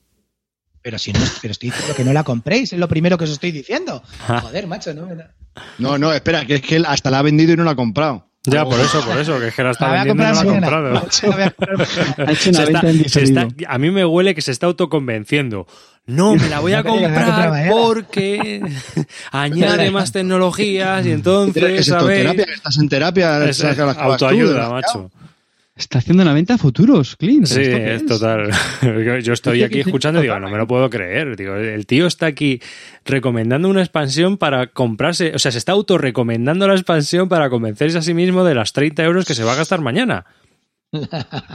Pero si no me tengo que convencer de nada, si, vamos, he pillado una, estoy en una época compra- obsesiva compulsiva, me he pillado, os voy a comentar para que veáis, ¿eh? para que para que veáis que hago- vengo aquí y hago catarsis con vosotros. Me he pillado Automanía, el, el Escape con las tres eh, expansiones. Me he pillado el Forge Wars y el No. y el Ground Floor.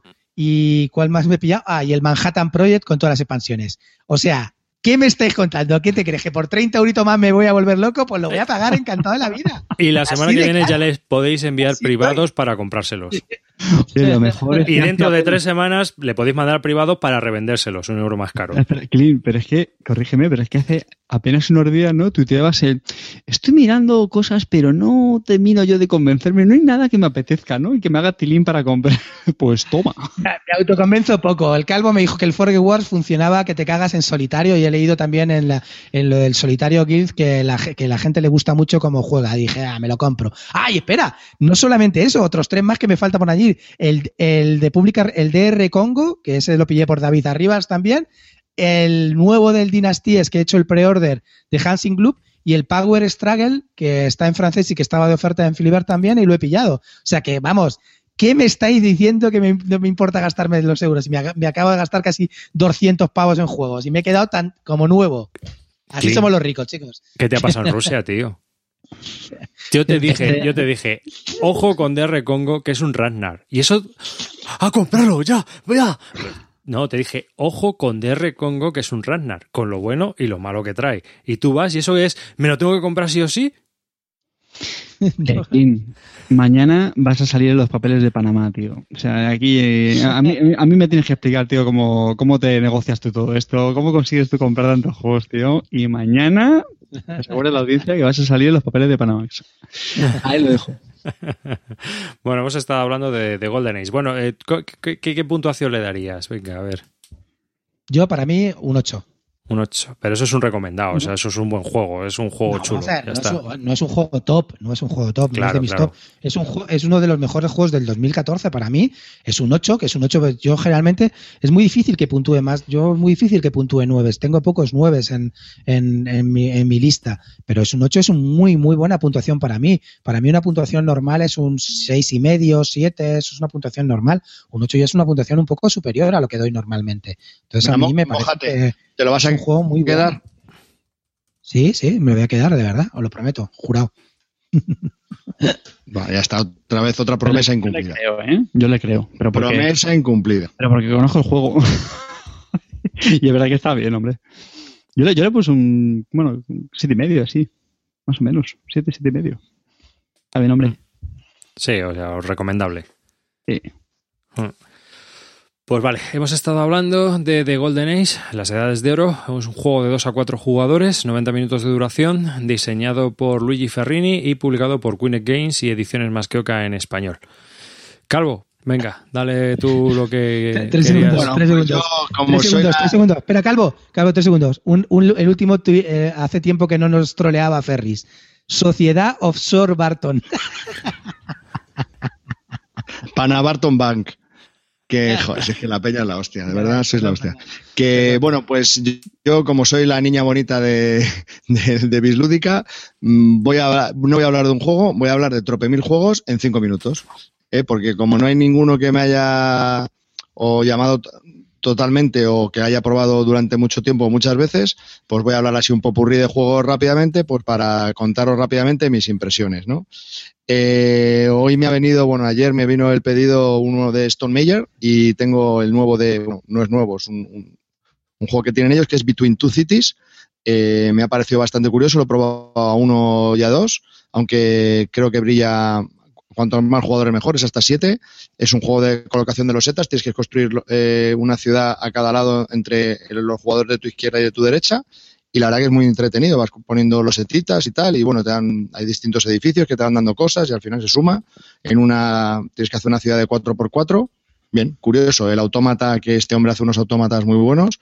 Eh, me lo pillé básicamente por eso, Clint, acordándome que tú dijiste que el, el Viticulture y el Tuscany eran bastante buenos, pues me he pillado este y bueno, la verdad que la que funciona bien, es un poco light, pero bueno, va, me costó 25 pavos, por 25 euros no me lo voy a comprar, pues ya me lo he comprado. Luego, Pero tiene, una, tiene un automa, tiene un automa, es decir, Sí, sí, tiene sí, sí, cartas de. sí, sí, sí, sí, sí, bien. Sí, Sabes sí, que eso se lo desarrolla otro tío, ¿no? No lo desarrolla él. Se Pues desarrolla está siempre un chaval. Sí. Me, me gana siempre por dos puntos, pero está chulo. Vale, eh, siguiente juego, el Conflict of Heroes, la segunda edición, me lo pido en castellano gracias a Clint Barton, cabrón, 70 pavazos con la expansión en solitario. Y bueno, eh, me ha recordado lo bueno que es, es una mezcla entre, es más suave que el ASL Starter Kit y es más duro que el Combat Commander. Eh, para mí me parece que encaja perfecto en, en ese nicho en el que eh, actúas por impulsos eh, y además apa- es- actúas por impulsos como el ASL Starter Kit y luego tiene cartas como el Combat Commander. Entonces queda entre medias de los dos y está muy interesante. Y la versión en solitario ya me he jugado tres escenarios y la verdad que funciona muy bien. Me gustaría darle más partidas pues para comentarlo un poco más cómo es ese motor que han construido nuevo de- del solitario, pero la verdad que que me, que, me, que me resulta muy interesante y es bastante fácil de llevar, ¿vale? Se juega con unas cartas y es bastante, no tiene un flowchart como otros solitarios y es bastante fácil de, de seguir y de llevar. No tiene unas reglas mega complejas. Entonces, muy bien, me gusta bastante. Luego he, vuelto a probar el Downfall of Pompeii, es un juego de, de basta- un poco antiguo y que se juega en dos fases, es bastante family, he jugado con mis hijos de 7 y 9 años, o sea que, y es y es un poquito profundo, o sea, se puede, se puede jugar. Y bueno, me, ha parecido bastante interesante eh, y se puede jugar con niños, o sea que es bastante recomendado. Se juega en dos etapas, primero colocas a todos los pollos en el tablero y luego, eh, pues, eh, salta el Vesubio, se pone a quemar todas las tiles y tienes que salir de la ciudad. Entonces, curiosillo, está, está, está muy chulo. También he probado el Automanía, hoy lo he probado a dos. Eh, no creo que sea el número, creo que es a cuatro. A cuatro puede estar muy interesante y no me ha decepcionado. Me ha parecido que está bien. No sé si es un hilo de venta directo, creo que de momento no, pero aguanta alguna partida que otro. Me ha parecido que tiene unas reglas bastante fáciles de explicar y tiene algo de chichilla. Hasta ahí lo dejo. Luego he probado recientemente otra vez el Dungeon Lords, el Anniversary Edition. Es un cajón enorme. Volver a meter todo dentro de la caja es horrible. Tiene un setup complejísimo. Mm, es bueno porque tiene muchas expansiones. Viene muy bien. Puedes eh, customizarte la partida como tú quieras. Pero me sigue pareciendo muy largo. Tienes que hacer continua referencia a las reglas. Mm, me cuesta mucho entrar en la partida por eso, porque cada vez que lees una carta o algo tienes que hacer una consulta a las reglas, saber cómo era esto. No, no, no, no termina de fluir el juego. Y mira que el juego no, no está mal, el Dungeon Lost no está mal, pero se hace demasiado complejo con tantas expansiones. Yo creo que es el típico juego que cuanto más lo juegues, mejor te va a ir, ¿no? Pero bueno. Sí, pero eh, el Dungeon Lost, una pregunta. Yo, yo el Dungeon Lost a mí es un juego que lo probé en su momento, me gustó bastante y acabé vendiéndolo porque es que es un infierno de explicar ese juego, un infierno, con, sin expansiones, etcétera. Entonces, sí, es una ¿cuántas hora veces vas a jugar a este juego? ¿Cuántas veces, con quién vas a jugar? Cada vez vas a jugarlo con uno nuevo, no te atreves a sacarlo. Estaba en el hilo de venta fijo. es un poco fastidiado.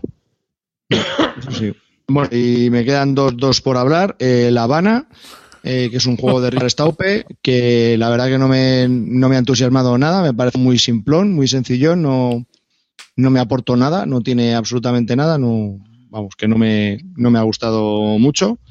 Eh, probé el Pantalos de, de aquí mi amigo Carte, que ya tenemos nominado al calvo de mierda de este año, porque ese sí que no aporta absolutamente nada, no tiene, es un sin ser, es un sin sentido.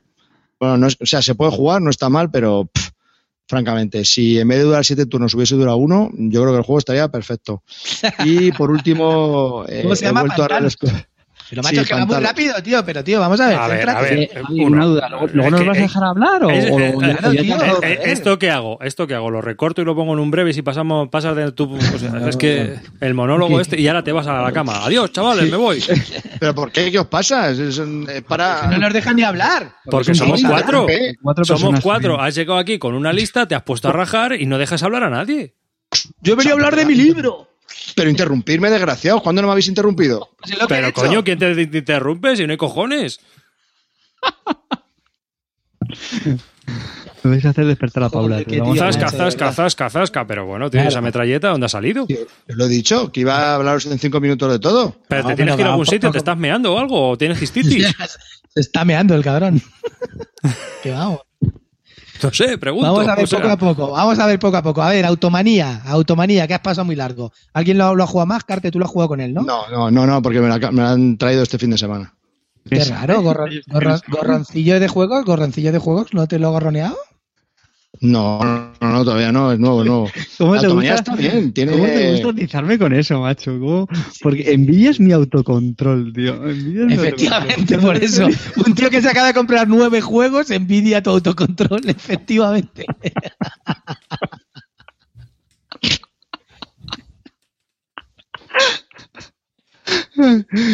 Anormales. No, no, no, ¿Qué, ¿qué, ¿Qué, pregunta tenías, de la automanía? ¿Qué, ¿Qué, te ha parecido? O sea, ¿te ha parecido muy, o sea, con chicha un poco, mucho? A, dos, sí, sí, a dos, tiene chicha, tiene chicha. He oído por ahí que a dos no funciona mucho, que, que no hay tensión. Que a cuatro es como de verdad mola. Y a cuatro, ¿cuánto dura una partida? 60 minutos, no dura más. ¿eh? Es que está, está muy bien integrado. Es un juego facilillo, familiar. Sí, sí, sí, sí, es un juego familiar con un poquito de, de cosita. Entonces yo creo que hay muchos lugares donde ponerse a dos. Entonces a cuatro estás más limitado, tienes menos opciones, entonces pues al final hay más hostias. Y tiene que molar mucho a 4. A 3 a lo mejor, bueno, sigue habiendo muchos huecos, pero a 4 debe de estar muy bien. Pues es que solo he probado y una vez, pues tampoco digo, quería nombrarlo para decir que lo he probado y que he tenido buenas sensaciones, pero ya está. Y se explica nada, ¿eh? en 5 minutos has explicado 7, has explicado el juego. Está, está bien. Está bien, los componentes son muy chulos, el tablero es brutal, sale muy bien de precio. Bueno, sí. Correcto, sí. ¿Qué más he dicho? El del conflicto Heroes. Bien. Oye, a mí me gustó mucho, ¿eh? Yo quiero ¿Mejor que Combat Commander? Depende, son estilos es- distintos. Claro, es que son un poco eh, estilos distintos. Porque En el uno, Combat en uno Commander es- está, en uno es más gestión de mazo, ¿no? Es un juego de cartas. Y este, este está más integrado en lo que es un juego táctico de, de fichas combatiendo unas contra, contra otras. Es bastante sangriento, es bastante más sangriento que Combat Commander. Y es lo que ha dicho Calvo, que es un paso menos que el ASL. ¿no? Es- o sea, dentro Una- de los tácticos es interesante. Sí, está ahí, está entre medias de los dos. Y, eh, por ejemplo, yo he jugado a los dos. A mí es que el, el Conflict of Heroes te lo vendí porque es que me pareció, primero, que mecánicamente es feo eso de esconder las fichas de herida sin que lo sepa el otro, se esconde ahí debajo. Ah, no, Eso pues me a mí eso, me- a mí parece eso me ahí- gustó, tío, porque me parece realista. O sea, tú y eres una unidad, tú no sabes lo que realmente le has hecho a esa unidad. Tú sabes que está tocada, pero tú no sabes tío. si está ahí, que no se puede mover o tiene... Eso es No, sucio, tío. pareció Mecánicamente es sucio, sucio. Es sucio, es sucio porque le gusta el ajedrez. Pero tú sí que eres sucio, desgraciado, que no te lavas, seguro. Ahí. Es sucio, esa mecánica es sucia, tío. Aquí las mecánicas tienen que ser limpias, bonitas y que fluyan. Y No, esa no, mecánica es sucia. Mira, Y luego, el- aparte, el- pues me parece que es muy aleatorio. Es muy aleatorio. Joder, pues claro, un wargame azar, ¿no? Un guerra. Coño, pues lo que te haya pasado, te han disparado, pues a saber lo que te ha pasado, pues no, normal. No siempre te va a pasar lo mismo. Me Y está aparte bien. podías utilizar bonificadores, que eso, ¿no, Javi? Podías sumar... Sí, sí. Bueno, No, y no, aparte de que tienes que concentrar sí. el fuego con varias unidades. O sea, uno de los temas de, de este juego es que tú no vas con una unidad y disparas a otra unidad, ¿no? Y ya la disparo con... la- No, vas concentrando el fuego para obtener más bonus. O sea, tú lo- tienes que jugar con la estadística de los dados. Y lo que tienes que hacer es sumar todo lo posible para atizar a la unidad que está al otro lado. ¿no? Intentando, intentando encrucijar al enemigo con fuego cruzado. Vamos, pienso yo, no sé. Entonces, esa, esa es la mecánica que intenta el juego, que tú vayas intentando flanquear al enemigo de, de alguna manera para que le caigan las hostias de todos los lados en, ese, en, ese, en esa acción de turno. Y de esta manera te vas puliendo porque tienes muchas más, muchas más opciones que si solo lo haces con una unidad. Ese es uno de los problemas que muchas veces al principio se tiene con este juego, que te obliga a eso, a que, a que juegues en equipo, eh, a que varias unidades ataquen a una. A, mí lo que me gustó mucho, yo no sé si porque tendría ya la ventaja de haber jugado ya al Combat Commander, que tampoco es que se parezcan mucho, pero bueno, no sé qué. Las reglas me parecieron muy, muy fáciles de asimilar. A mí una cosa que sí que reconozco que me mata del Combat Commander es que no acaba jugándolo porque sé que antes he tenido que repasarme las reglas y en este llego, Calvo lo explicó en un momento, no consultamos creo que las reglas prácticamente para nada. Fue muy fluido en, la- los turnos. Me gusta que no tiene esa dependencia de las cartas que tiene el Combat Commander, que uf, pues, a mí eso francamente a veces no me gusta. Esto que necesitas hacer un ataque no tienes la carta o, lo que sea. Eh, me gustó mucho eso de que las, las unidades las vas moviendo uno a uno, le conocían al otro, tienes que saber jugar ahí, a reservarte ciertas unidades con las que quieres hacer a lo mejor un, un ataque más, eh, no sé, más, más sorpresa, o es decir, un poco reservarte. Ahí hay también una gestión de las unidades, cuando, cuando usarlas, saber esperar. Y, no sé, muy chulo. Luego el juego es bonito. A mí me gustó mucho, ¿eh? sinceramente.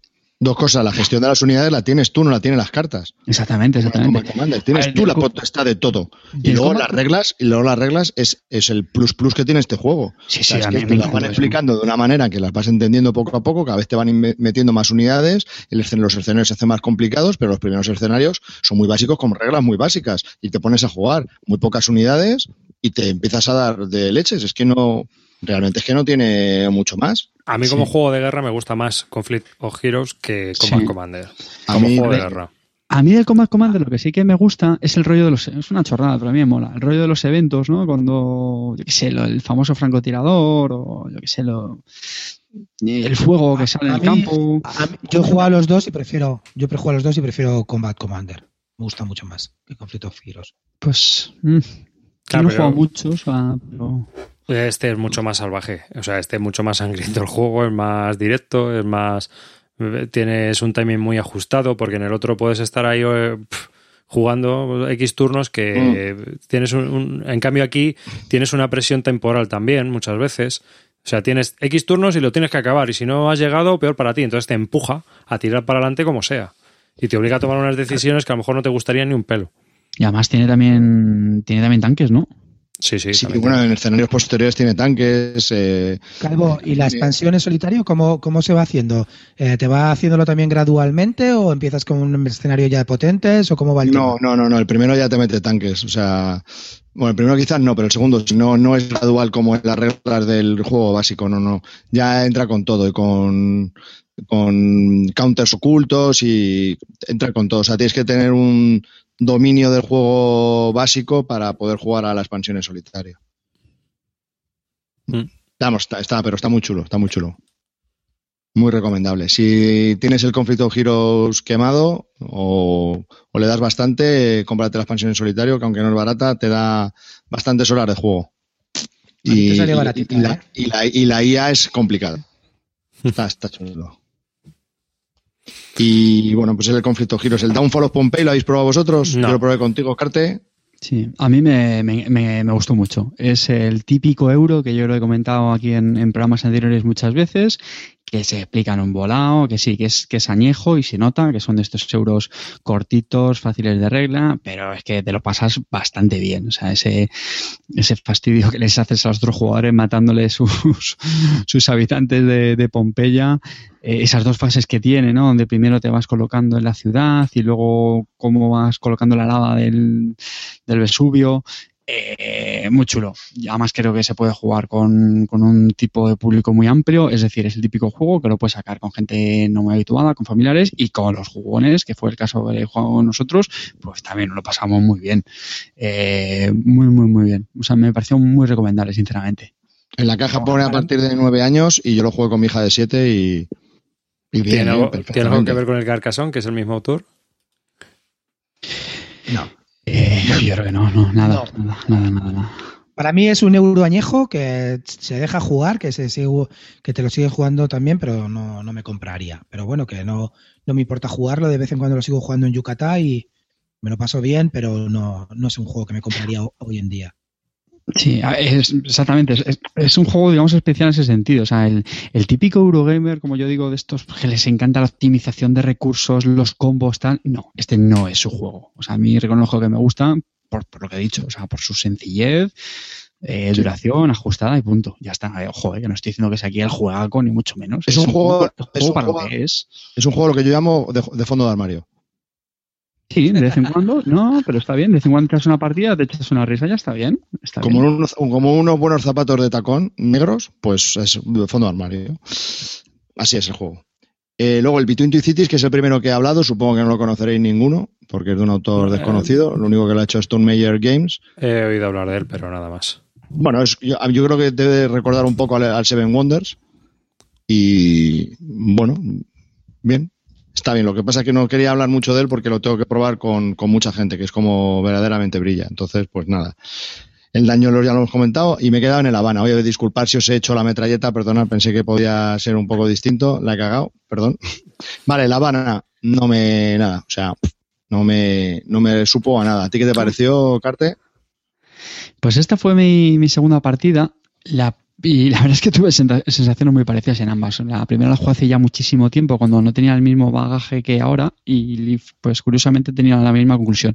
A ver, que es un juego que para empezar tiene cierto punto de originalidad, cierto punto, ¿vale? Para que la gente, si no uno lo conoce, pues es una especie de selección de roles, digamos, semiocultos. Lo que se hacen es que se van jugando unas cartas y eh, lo que al principio creo recordar, bueno, sí, se ponen dos boca abajo. El caso es que se ponen dos cartas que tienen un número. Entonces, una va a quedar descubierta y con la otra vamos tapando. Entonces, mm, tiene unos números que, se, que es lo que hace que se jueguen. Mm, Es el orden en el que se juega, lo estoy explicando regular, pero bueno. Básicamente selecciona un rol, cada rol hace algo, roba dinero a otros, te permite construir, te permite coger materiales, con los que haces edificios que te dan puntos, y la gracia del juego está en que tú vas jugando con que esos roles tienen un, un orden, pues como en Ciudadelas, ¿no? Que cada personaje tiene un número, solo que en vez de tener un único personaje, aquí jugamos con dos. Y eso es lo que nos da un poquito más de, de cancha en este juego, a diferencia de Ciudadelas. A mí me parece un juego que está bien, pasable. Son de estos que, que no me importaría jugar, como fue este caso, pero no lo metería en mi colección. Yo es que creo que es un juego que se agota porque es muy soso, ¿no? O sea, es Sí. un euro más insípido que tú lo juegas y dices, pues podía haber sido un, no sé, tipo abstracto que un jueguecito. No, sí, es, y- es más seco que la mojama. o sea, Claro, es- entonces no tiene ninguna conexión con el tema, no, pues, pues, claro, mucha gente dice, no, es mediocre, sí, pero es que el juego es un jueguecito que puedes pegarlo con cualquier cosa y ya está, o sea, mueves para acá, mueves para allá y ya está, alguien al final gana. No tiene nada, no tiene nada. O sea, yo creo que ese es no. uno de los problemas que tiene ese juego, que es, más, es muy, muy insípido, está ahí Sí, en, muy abstracto, en el limbo total. Bueno, Y- imaginaos cómo será el juego que gané yo en la primera partida. O sea, para que yo gane. O sea, nada, un, un tordo. Y el, panta- y el Pantalos, pues no sé, Carte, es tu juego, tú dirás que es la hostia. No, no, sabes que no, sabes que no, ¿eh? Eh, que no. El Pantalos es un juego que, que recibí en el amigo invisible de la BSK, que no sé si será oyente nuestro, porque desde luego lo desconozco, si es así, lo siento. No, no nos convenció mucho a ninguno. Es un juego un poco plano, repetitivo, tiene una mecánica de dados, ¿vale? Es decir, utilizas dados que empiezan con unos valores bajos y pues cuanto más alto sea el número, pues eh, lo vas los puedes ir incrementando y pues cuanto más alto sea el número, pues te permiten mejores acciones, por así decirlo de una forma muy resumida. Y sinceramente sobre el reglamento tenía buena pinta, yo tenía alguna esperanza. Mm, Por otra parte, tampoco tenía muchas, porque francamente en el ranking de la BGG está totalmente hundido y ya sabéis que yo es un indicador que suelo valorar. Pero es verdad que luego se hizo un poco pesadillo el juego. No está mal, tiene interacción, está ambientada como en la antigua Grecia y es como se supone que es una lucha de, de titanes y combatimos contra unos titanes del inframundo, pero también podemos combatir entre nosotros. Pero digo, vale, sobre el papel tenía buena pinta, pero uf, luego el juego se hacía un poco pesadillo. No, no, no, yo creo que hay juegos bastante mejores, sobre todo Y pues, largo. Y sí, un poquito largo. Se nos, se nos hizo un poquillo, un poquillo largo. Pero bueno. ¿Y este por qué te lo compraste tú? Eh, Porque es de Eisenstein. no, porque lo he dicho, porque fue un regalo del amigo invisible. Ah, fue un regalo del amigo. y- Pero lo tendrías en tu wishlist. No, no, no, no. No, ¿No? el de Pelopone soy yo. El Eisenstein soy yo, el que me gusta el Pelopone. Ah, sí, es verdad. Es verdad. Y luego me pillé el Porto Cartago cuando El salió en. Essen y la cagué absolutamente y desde entonces ya a este tío no le hago ni caso. Y sí, efectivamente, no lo hemos dicho, es el mismo, es el mismo diseñador. El Pelopone sí que nos gusta más, ¿verdad, Javi, que, que este? Mucho. Y nada, ya sabéis, lo tengo, lo tengo milo de venta. Joder, sí, sí. Si le tienes punto abajo, sí. Yo, yo, voy, Aprobado. yo voy con la verdad por delante, no como otros. Mm. Te está mirando a ti, Clint Barton. Qué. ¿A mí por qué? Yo que sé, no sé, para que te despiertes, cabrón. ¿Y ¿Qué más, ¿Qué más has probado, Calvo? ¿Que querías hablar de otro, otros dos o otros No, sí, 200? que nada, pero nada, el Snowdonia, he probado la... El Snowdonia es un juego que me gusta bastante y he probado la parte de lo de la dinamita, que no que dicen que, que mejora mucho el juego. Yo no sé si es que tuve el día tonto, pero mejora algo, pero tampoco es que lo mejore mucho. Tendré que jugarlo más. Sí me, me hace que el juego sea más interesante, pero tampoco lo cambia tanto. Es interesante, nada más. Teniendo en cuenta que a mí el juego básico me gusta, pero bueno, es muy simple este juego. Pero bueno, vale, ahí está. El que te puedas comprar la expansión esta de la dinamita, que es la primera expansión que hay, bueno, pues está bien. Y luego volví a redescubrir el, el Suburbia. Suburbia es un juego que me cuesta mucho jugarlo porque siempre pienso que tiene un montón de mantenimiento y en la versión del iPad es bastante, bastante buena. Y bueno, lo probé con el Suburbia Inc., con la expansión, y es que me encanta este juego. Me gusta mucho este juego. Aunque tenga mantenimiento y todo eso, al final se hace dinámico, al final lo, llevas bien. Bueno, sí tiene, nunca será un 10 para mí, porque eso de que cada vez que tú saques una loseta tengas que decir, a ver, que tengo un aeropuerto, y todos tienen que mirar todo lo suyo. Ah, sí, a mí me. me- eh, porque hay muchas losetas que tú tienes que les afectan por las losetas que pongan los otros jugadores en sus ciudades. Entonces es un poquito guirigay, cada vez que uno saca una loseta, pues tiene que decir qué loseta es, a ver si les afecta a los otros jugadores. Es un poco coñacillo, pero bueno, vale, el juego está bastante bien, eh, tiene tensión y, y mola bastante ir haciendo tu ciudad y tienes ahí tu especie de puzzle para hacer con las fichas. A mí me A gusta. ver, a- a- a ver, Calvo, ¿Small City o este? ¿Estás dudando? ¿Pero qué es esto? ¿Qué broma es esta? Small City. Lo, lo que pasa es que no se acuerda de cuál es el Emor City. Sí, sí, sí. Es que estaba pensando en el Small World, digo yo, pero ¿qué tiene que ver ese con, con este? Sí, sí. Small City, tío, no me jodas, tiene color, ¿no? Bueno, Espera, Calvo, Calvo, espera. Venga, un ranking aquí en un segundo. De... Me- me- mejor, como, como dice Félix Lorente, mejor Suburbia que City Tycoon, sí, eso sí. Y el City Tycoon me gusta, pero Suburbia me gusta más. ¿Y, el y este o el castillo del, el castillo del rey loco? Este. Este es más durete. Castillo del Rey Loco es mucho más eh, liviano. Mm.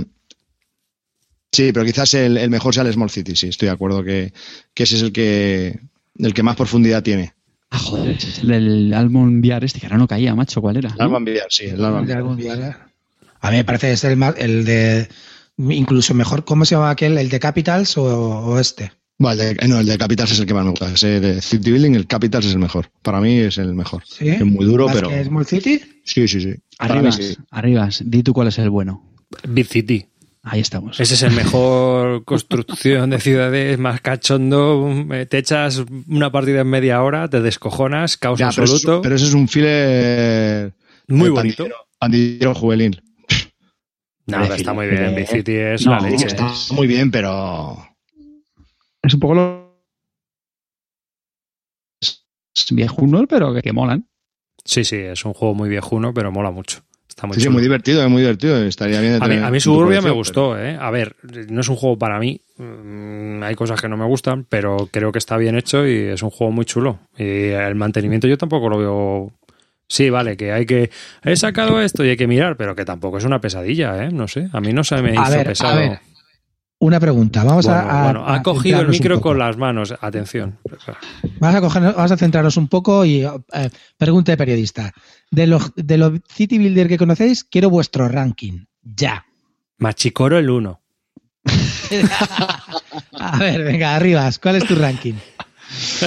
Yo es que no soy muy de city building, ¿eh? No te creas tú que a mí me... Porque es que al final me gusta más jugarlos en el ordenador, porque es que todo lo que he jugado en mesa es un- tiene un mantenimiento en el Urban... Mira, ¿ves? Machicoro 1, el Urban Explorer el 2 y... Qué trolaco. es que la madre que me... No sé, yo te puedo hacer un, un top cutre, pero, o sea, un, un top eh, eh, calvo de mierda, pero no, un top bueno. Me gusta mucho Big City, pero porque es un filler, se juega en nada y eh, tiene un caos de guay, me, me encanta, pero pss, ¿qué Bueno, pues que te diga? yo voy a hacer el mío. Yo voy a hacer el mío. Para mí, el, el mejor es Small City. El segundo, el Castillo del Rey Mazkin Ludwig. El tercero, de Capitals. El cuarto, eh, Suburbia. Y no sé si hay un quinto. Un quinto no, esos cuatro. Esos cuatro, con esos cuatro me quedo. Los demás me parecen basurilla. Yo de Capitals, Small City, Suburbia y City Tycoon. ¿Y, es, y el Mazkin Ludwig? El quinto. Yo para, para, para poner un poco de discordia, yo creo que Small City es el que más me gusta. Y luego me debato entre Urban Sprawl y The Capital. Yo creo que Urban Sprawl, pero solo por chincharos. The Capital y luego uf, Suburbia. Bueno, el Mazkin me gustó más que Suburbia, la verdad. Suburbia lo dejaría el último. Pero Urban Sprawl mola. Pues sí, quemarlo. Ahí, con tu, con tu calculadora. A ver, ¿has puesto una ficha? Sí, espera, espera, que voy a sacar la matriz. Al contrario, Voy a sacar la matriz. Espera, esta, hay la- la- el cuadrante H con el J. ¡Oh, ¡Agua! ¡Agua! Joder, macho, tío. Dios. Ah, Qué horror de juego. Qué horror. Madre mía. Y hasta aquí mi metralleta. Y hasta aquí mi metralleta. Hasta aquí tu metralleta. Pues menos mal, porque te hemos cortado un poco, porque si no, vamos, ¿eh? Oye, Ya te puedes Javi. ir, Javi, ya te puedes ir, ya. Javi, Porque- gracias por dejarnos participar, ¿eh? Y por comentar tus juegos. Que de lo verdad. siento, que lo siento. Eres más salado. Pero que ya te puedes ir porque voy a hablar yo. Entonces ya te puedes ir. ya, total. Entonces voy a empezar con la historia de, como has dicho antes de empezar, Karachi. Sí, vamos a empezar con Kamchatka. ¿no? Y bueno, va- vamos a hablar, pues yo voy a hablar de, no voy a hablar de un juego infantil esta vez. Eh, Oh. Esta vez me pongo en plan postureo, ahí, guay. Porque hoy, bueno, eh, voy a hablar de Liberty or Dead. Liberty or Dead de American Insurrection es un juego de 2016, es- acaba de salir. Es un juego, es el quinto juego de la serie Coin, eh, publicado por GMT, de 1 a 4 jugadores, mm, diseñado por Harold Buchanan. No, es un, no está diseñado por Pulco Ronqueo, el, el creador de la serie esta Coin. Eh, publiqué un vídeo sobre la partida que jugamos así en plan reseña de nuestras opiniones, porque pondré el enlace en la lista de temas por si lo queréis ver y echar un vistazo. Pues bueno, en 10 minutitos contamos un poco las opiniones y qué es lo que nos parece el juego. Eh, el juego va, pues es la serie Coin contra Insurgencia. Eh, quiere decir esto? Pues nada, los elementos que toman los gobiernos para impedir la insurgencia de grupos enemigos para la toma del poder. El juego como tal tiene una mecánica que es bastante sencilla en, el planteamiento, aunque es bastante compleja en la realización, que es una de las pegas que tiene este juego quizás, que es su complejidad. Estamos hablando de un juego de 40 páginas de reglas, con muchísimas excepciones. Es súper asimétrico, lo cual también es bueno, a la par que malo porque cada bando es totalmente distinto, cada bando tiene sus historias, su agenda, sus condiciones de victoria, y en este juego eh, digamos que también tienen es, un poco conflictivo porque mm, cada dos facciones forman un equipo.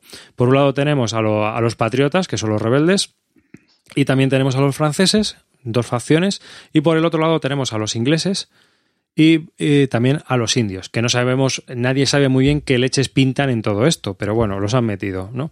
Entonces, eh, el juego, eh, la mecánica es muy sencilla porque tú ves dos cartas. En la parte de arriba ves el orden de juego, quién va a jugar, y en la parte de abajo hay dos eventos. Un evento eh, beneficia a un, bando, a un grupo de bandos, a los dos bandos, por ejemplo, al inglés y a los indios, y el otro evento beneficia a los otros dos, a las otras dos facciones, los franceses y los patriotas. El juego es muy sencillo.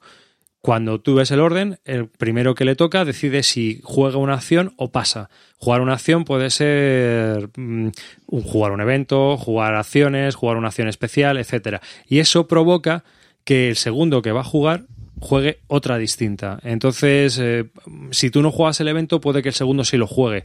Y tienes que jugar un poco con las decisiones que quieres tomar. Si quieres dejarle el evento a los otros, si quieres jugar tú el evento, si prefieres pasar para coger el evento de la siguiente carta. Hay ahí una dinámica que, que, a mí me parece muy interesante. El sistema a mí me fue una cosa que me gustó mucho, porque he de decir que también este es mi primer coin. No sé si alguno de vosotros ha probado algún coin de estos. Yo juego al de Cuba Libre y al Andea Navis. Al de Cuba Libre y al Andea Navis. Sí, es verdad, al Andea Navis lo comentaste aquí en un podcast. Sí, sí, sí. Sí, bueno, yo eh, decir que quizás el, en este la, mayor diferencia también es que hay batallas, ¿no? Aparte de la guerrilla y la contrainsurgencia, que digamos que es la parte que llevan los indios, realmente está el tema de las batallas, que sí que hay bastante, puede haber bastante tela con las batallas, ¿no? Son muy duras y además eh, pues eh, enfrentan bastante al tema inglés contra los patriotas y los franceses. Entonces, eh, batallas pues se van a dar unas cuantas. Yo es el primer coin que pruebo. A mí me pareció eh, principalmente que el mayor problema que tiene este juego son la complejidad de reglas para juntar a cuatro tíos a jugar a esto y que tienes que jugarlo varias veces. Tiene un montón de excepciones o sea, aunque tú tengas la misma acción que el francés, que el inglés, cada a ti tú la aplicas de una manera, el francés la aplica de otra, el indio la aplica de otra manera distinta, aunque sea la misma acción, ¿no? O sea, eh, emboscada y cada uno hace la emboscada de una manera y es un coñazo tener que estar revisando continuamente al principio sobre todo. Una vez que lo coges y va fluidito el juego, sobre todo el tema de las dos cartas. Dime, Carte. No, eso, que eh, GMT incluye hojas de, ayuda, de referencia sobre estas acciones que estás comentando, que vienen bien, como su nombre dice, ayudan. Pero sí, muy de acuerdo contigo, David. A mí también me pasó en. Sí, pues sería la primera partida. Al principio es un poco shock. No es. Es verdad que por un lado luego la simetría, perdón, la asimetría no es tan tan grande, pero sí, sí, sí, el estar viendo cómo hace una acción parecida a las diferentes facciones, eh, al principio cuesta un poco.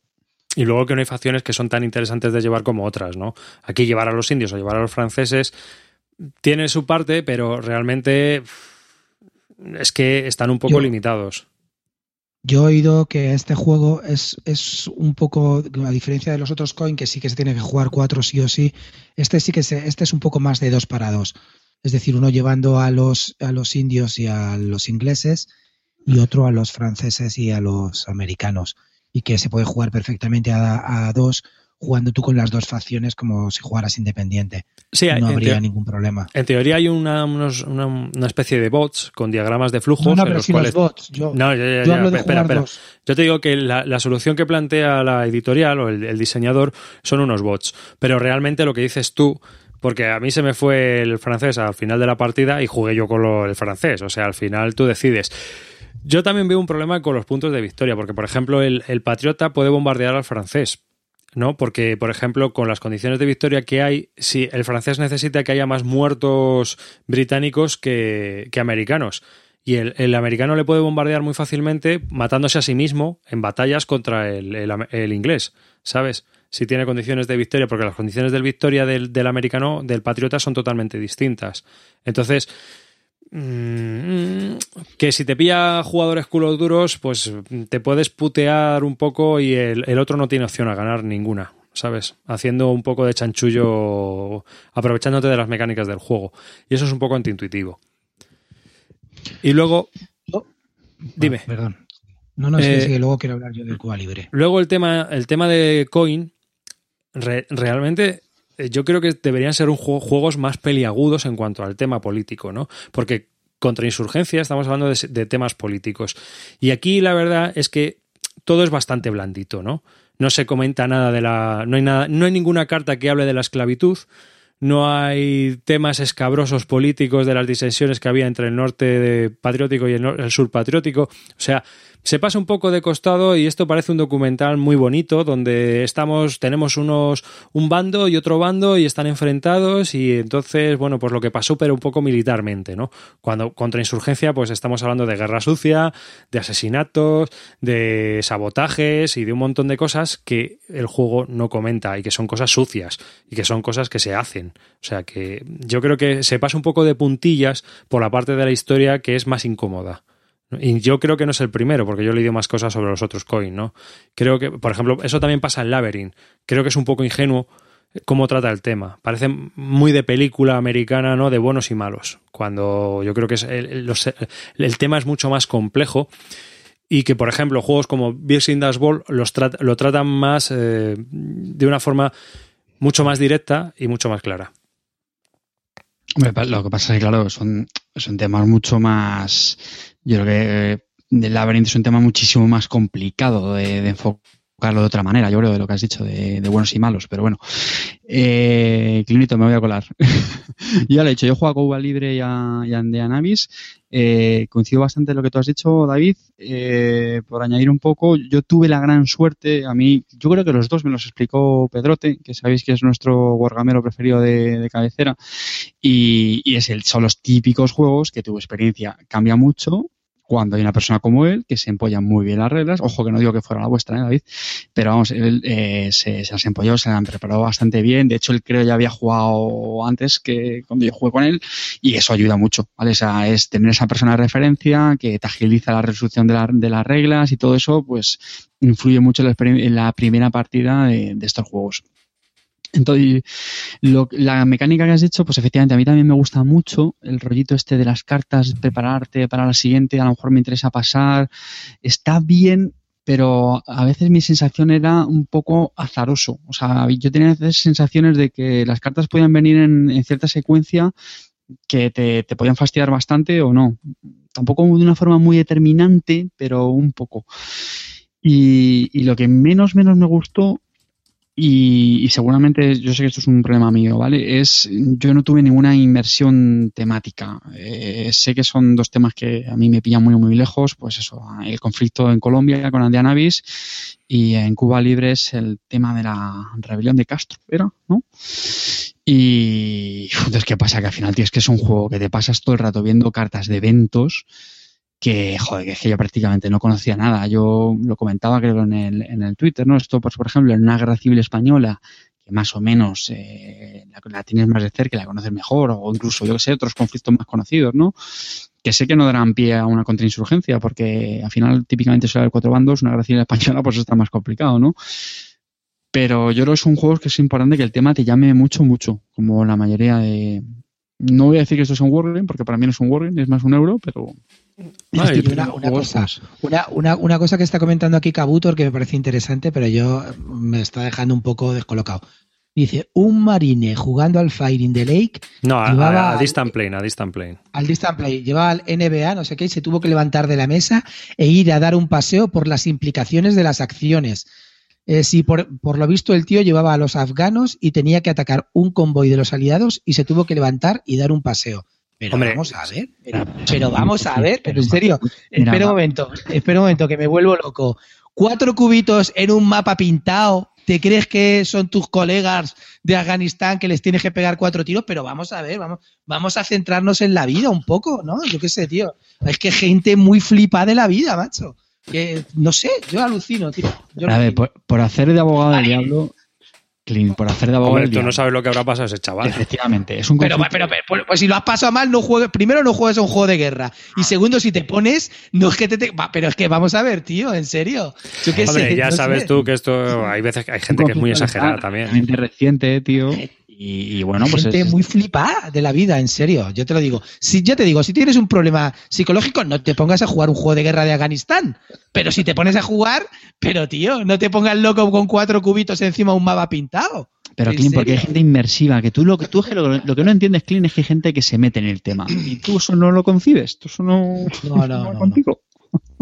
No, pero vamos, tampoco, no sé, eso ya cada cual. Eso él sabrá lo que le pasó por ahí. De todas las maneras, que una persona actúe de esa manera no indica que todos los marines que hayan jugado a Distant Plane actúen de esa manera. O sea que te, quiero decir que eso le puede pasar a cualquiera, no sé. ¿Sabes? O sea, eh, en el sentido de que haya una persona que se sensibilice con lo que hay en la mesa. Eso está claro. Pero vamos, el juego en sí. A mí me, pensaría mucho jugar con un tío con un marine, un juego de la guerra de Afganistán. Y que no ganara, ¿sabes? No, hombre, pero depende. Que yo, por asumir veredicto del coin, yo sigo dudoso. me gustaría darle más partidas, pero sobre todo al mismo juego, ¿no? Yo creo que David también, no sé si lo has comentado ahora o en, el, claro. en el vídeo que hiciste, son, son los típicos juegos que hay que exprimir más.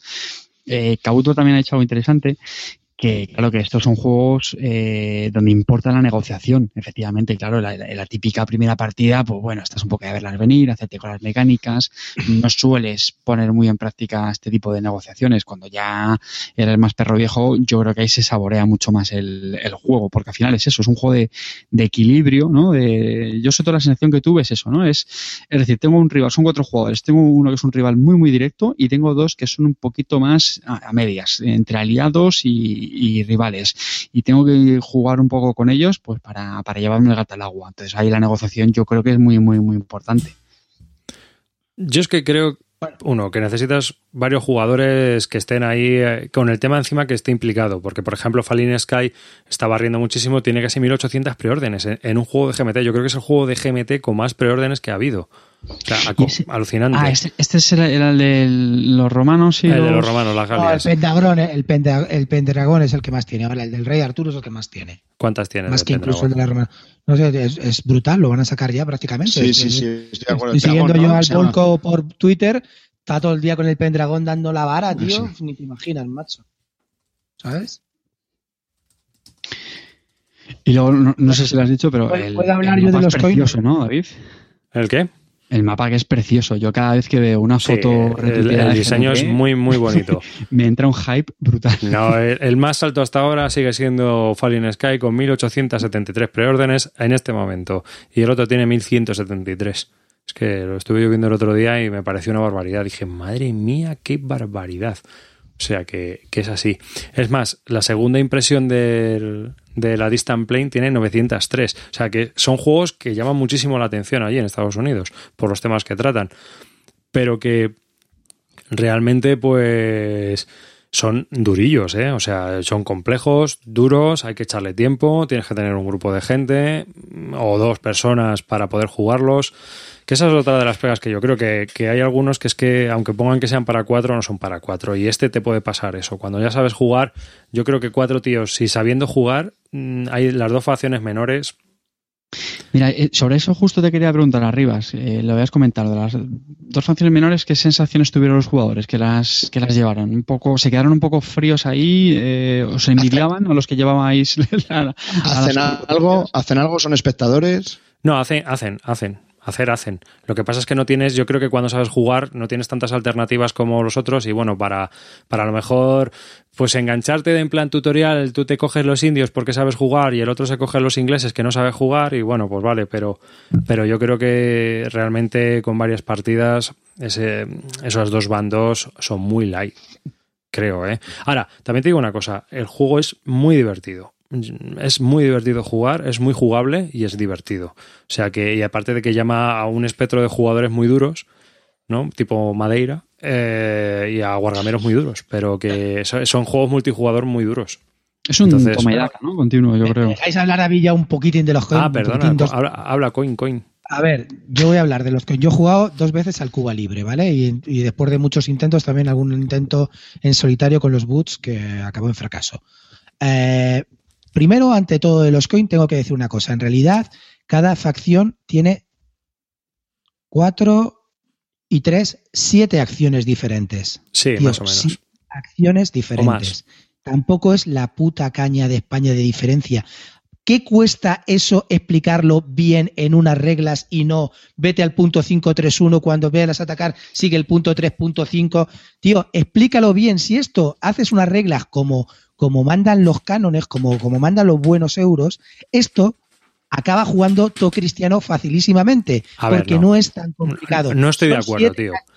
están, bueno, déjame terminar y ahora hablas tú. siete acciones que están que están mal explicadas en las reglas, David. Están mal porque no puede generar tanta confusión que cada uno haga siete acciones diferentes. No tiene que ser tan difícil. Están mal explicadas, David. No queda otra cosa. Porque no me lo creo que nadie sepa interpretar siete acciones diferentes. Se llevan ocho volúmenes ya, tronco. ¿A ti no te parece que si no alguien en la BGG habría sacado un through?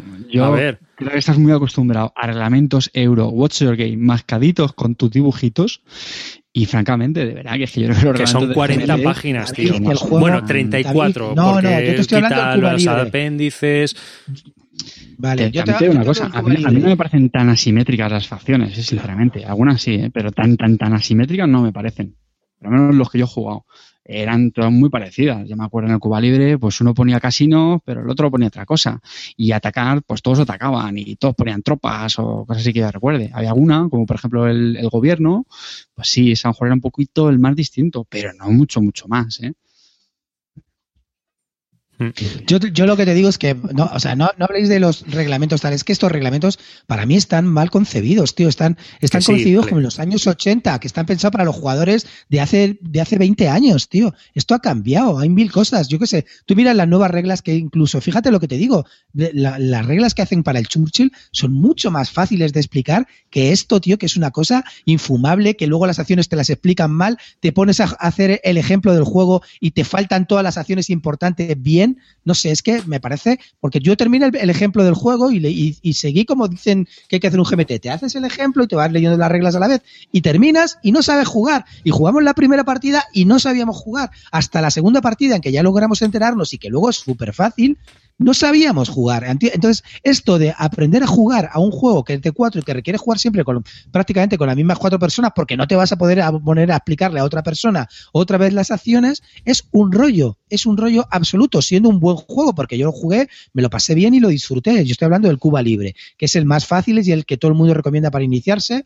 En realidad, todo el mundo dice que es, que es un mapa que es como, pegarte cuchilladas en una cabina de teléfono, ¿no? Porque es tan estrecho el mapa que hay conflicto por todo lados, ¿no? Entonces es, un, es, el primer paso para iniciarte en la serie Coin. Y en realidad, cuando jugabas la segunda partida, luego no era nada difícil de jugar y ya te hacías las cuatro acciones. Aún así, yo creo que el metajuego está en lo que se comenta de las, de las negociaciones, en de cómo, cómo ayudar a una, a una facción para que no gane la otra en un momento y luego echarte para atrás y pegarle la, la puñalada. Ahí está el metajuego. Pero lo que es el juego en sí, si te lo explican bien desde el principio y no con un reglamento de hace 20 años, pues a lo mejor todos lo con reglamentos, o sea, con ejemplos de toda la vida. Este es el ejemplo de una invasión y te pones todo el ejemplo completo en esa misma página y no me remitas al punto 5.3. Pero, si es, que, tú, tú, tú, aprendiste tú solo y te diste la hostia, ¿vale? Me parece muy bien. Pero es que nosotros teníamos aquí a un profesor de puta madre que había jugado no sé cuántos coin tal y nos lo explicó de vicio que te cagas, tío.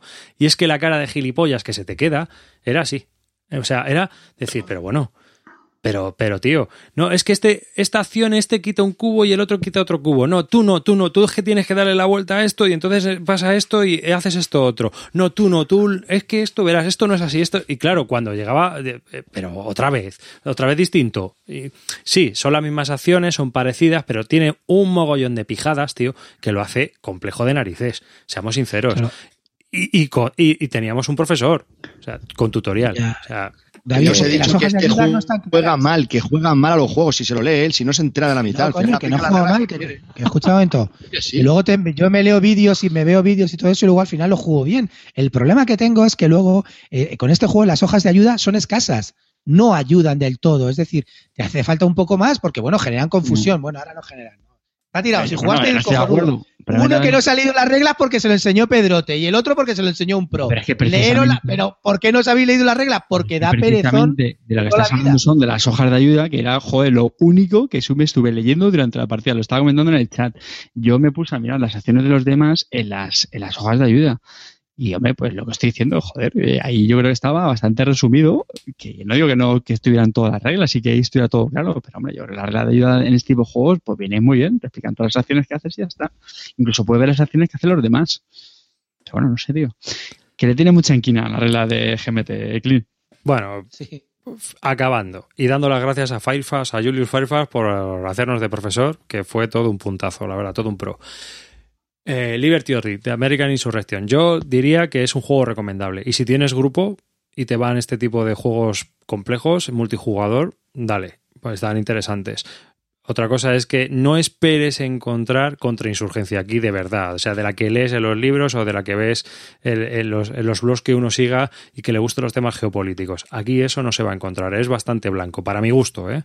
Yo creo, por mucho que el marine saliera corriendo, tirándose de los pelos, diciendo, oh, he tenido que atacar a mis compañeros. Mm, vale, sí, pero es bastante blandito, desde mi punto de vista. Creo que es bastante más duro el tema y bastante más, más intrincado. Y bueno, pues no sé vosotros la opinión que tenéis del juego, de la serie. Dime, Calvo.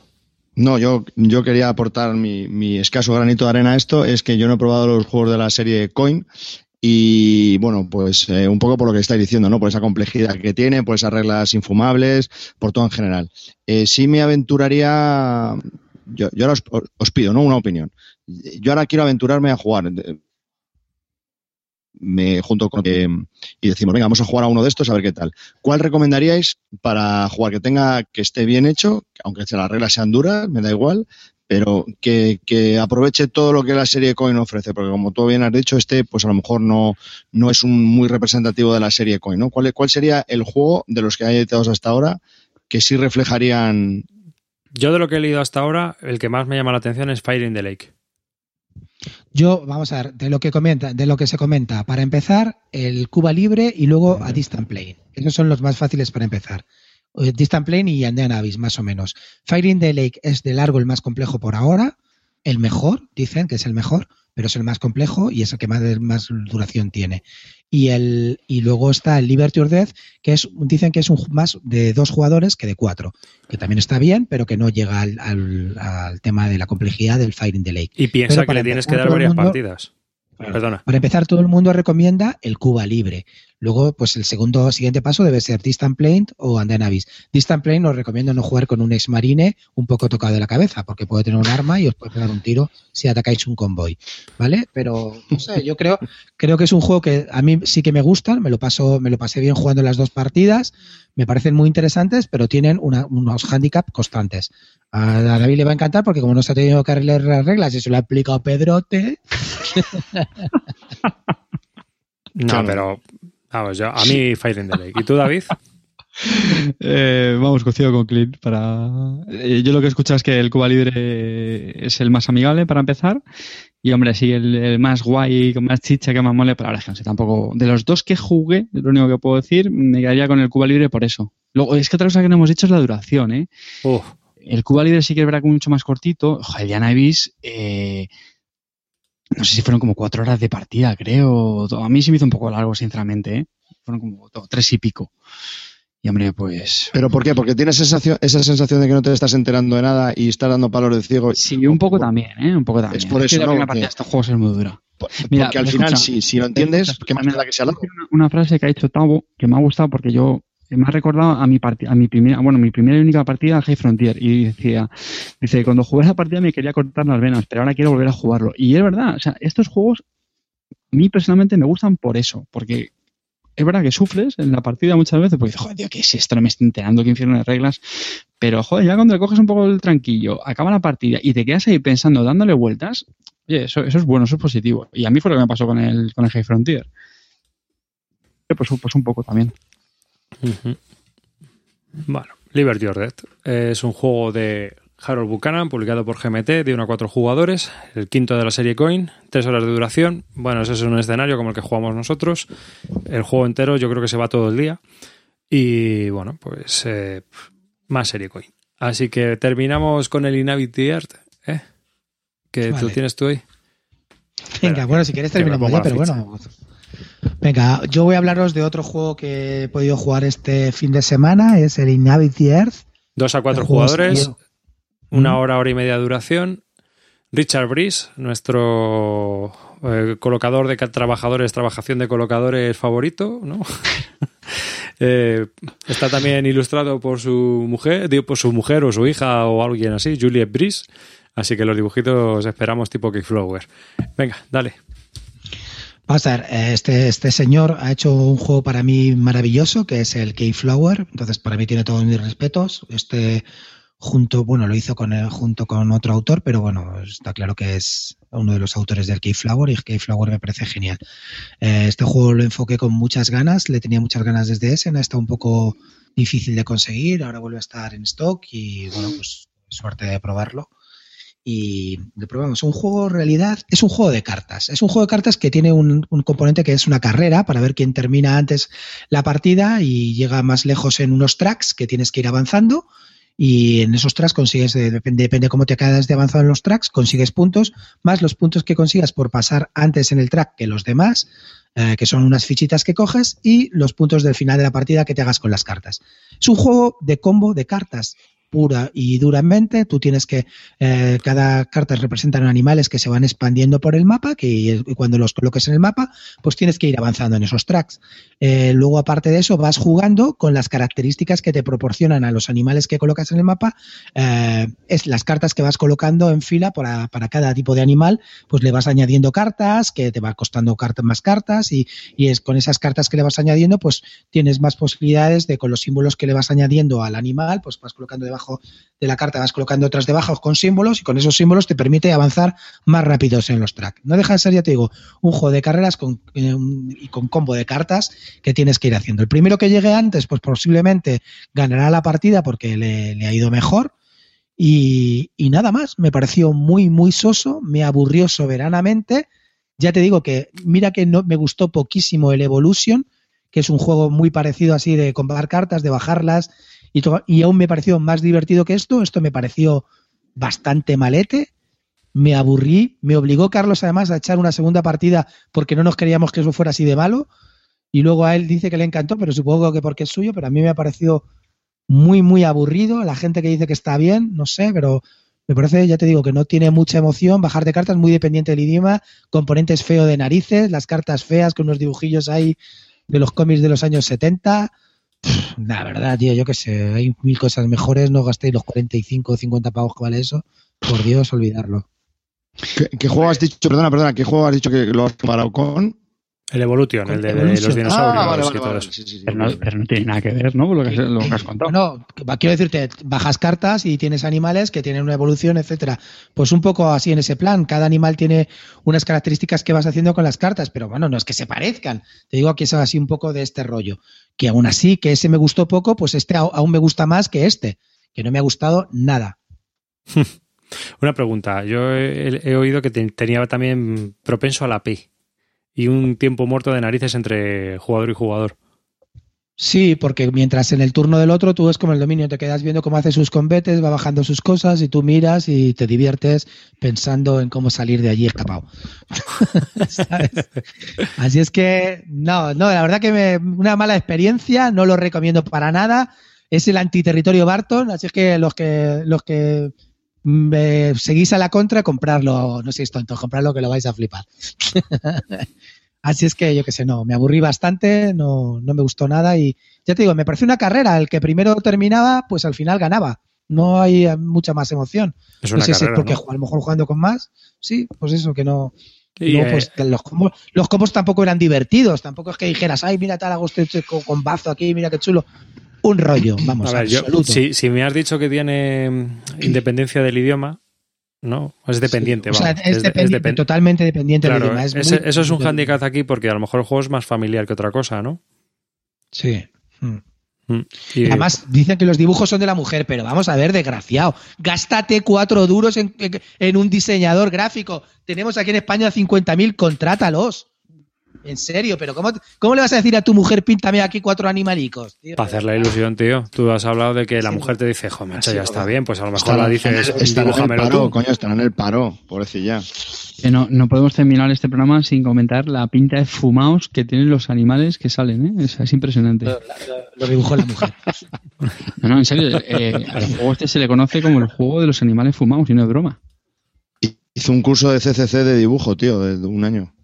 Dice Modo de Cubos que no es familiar ni de coña. Bueno, No, que no, no es nada familiar. Si ya, yo no he dicho que sea familiar. He dicho que es un rollo, no sé si es familiar o no. Mo- ah, por cierto, Modo Cubos tiene un vídeo tutorial, ahí os lo va a explicar. Ahí directamente os va, os va a echar para que no lo compréis. Es la funcionalidad que tiene. Y que no, que no, que es un juego muy seco, muy seco. No le veo tema para nada. Ya te digo que me parece, pues eso, pues mo- mo- mover unos tracks y ya está. Nada, nada más, un rollo absoluto. ¿Qué te voy a decir? No siempre voy a venir aquí a hablar bien de los juegos, chicos. como la hablo Habana, mal. ¿no? Esto es una basurilla. No lo compréis. Ya está. Pues nada. Visceral, visceral. Así terminamos este podcast de Bislúdica, ¿no? ¿Lo recomiendas? Desierto. Barton. Dice Imisud, Desierto Barton. ¿Lo recomiendas? Clint, tío. Sí, tío, terminará así. ¿Os hablo Lo yo en reco- 5 minutos de otros 12 juegos? Eh, ¿Para animar? o más. Bueno, pues hasta aquí este podcast de Bislúdica, este episodio número 102, cargadito de juegos gracias a Calvo. ¿Sabes? Lo demás traíamos uno, él ha traído 13 o 14, así, en, Perdón, perdón. en plan cascada. Oh, hago, me flagelo. ahí- no, oye, yo es para, para, para reírme un rato. Y bueno, pues eh, se despide David Arribas, hasta el próximo programa. Muchas gracias por escucharnos, muchas gracias por estar ahí. También muchas gracias a Cuarto de Juegos por patrocinar este episodio del podcast de Bislúdica, este episodio número 102, en una tienda de juegos que podéis encontrar en Madrid, en la calle Jorge Juan 42, y que eh, os invitamos a que visitéis, que merece mucho la pena. Clint, despídete, hijo mío. Bueno, chicos, muchas gracias por escucharnos. Muchas gracias a los 39 usuarios que tenemos aquí. De verdad es una alegría volver a grabar. Así es que enhorabuena para todos y gracias por estar con nosotros. Dankeschön, familia. Ah, muchísimas gracias a la audiencia, como muy bien ha dicho Clint, a los que nos han seguido en el directo, en el chat, animando esto. eh, sabéis que os queremos muchísimo y nada, recordad ser felices y no tomaros esta ficción demasiado en serio. Muchas gracias a todos por estar ahí nuevamente. Sois los mejores, la mejor audiencia. Eh, esperamos que os haya sido de interés este podcast, que hayáis entendido algo de lo que yo he dicho con mi super metralleta. Y bueno, hablando de metralleta, cuidadito cuando os pongáis a jugar, no llevéis el Kalashnikov ahí, especialmente a los Wargames. Ser felices, como dice este anormal, y pasarlo bien. Y jugar mucho, que es muy bueno. Porque otra cosa nos dejan hacer, pues ahora, jugar. Coin Chao. or not coin. That is the question, ¿no? Insert coin, insert coin. Tu coin o not tu coin.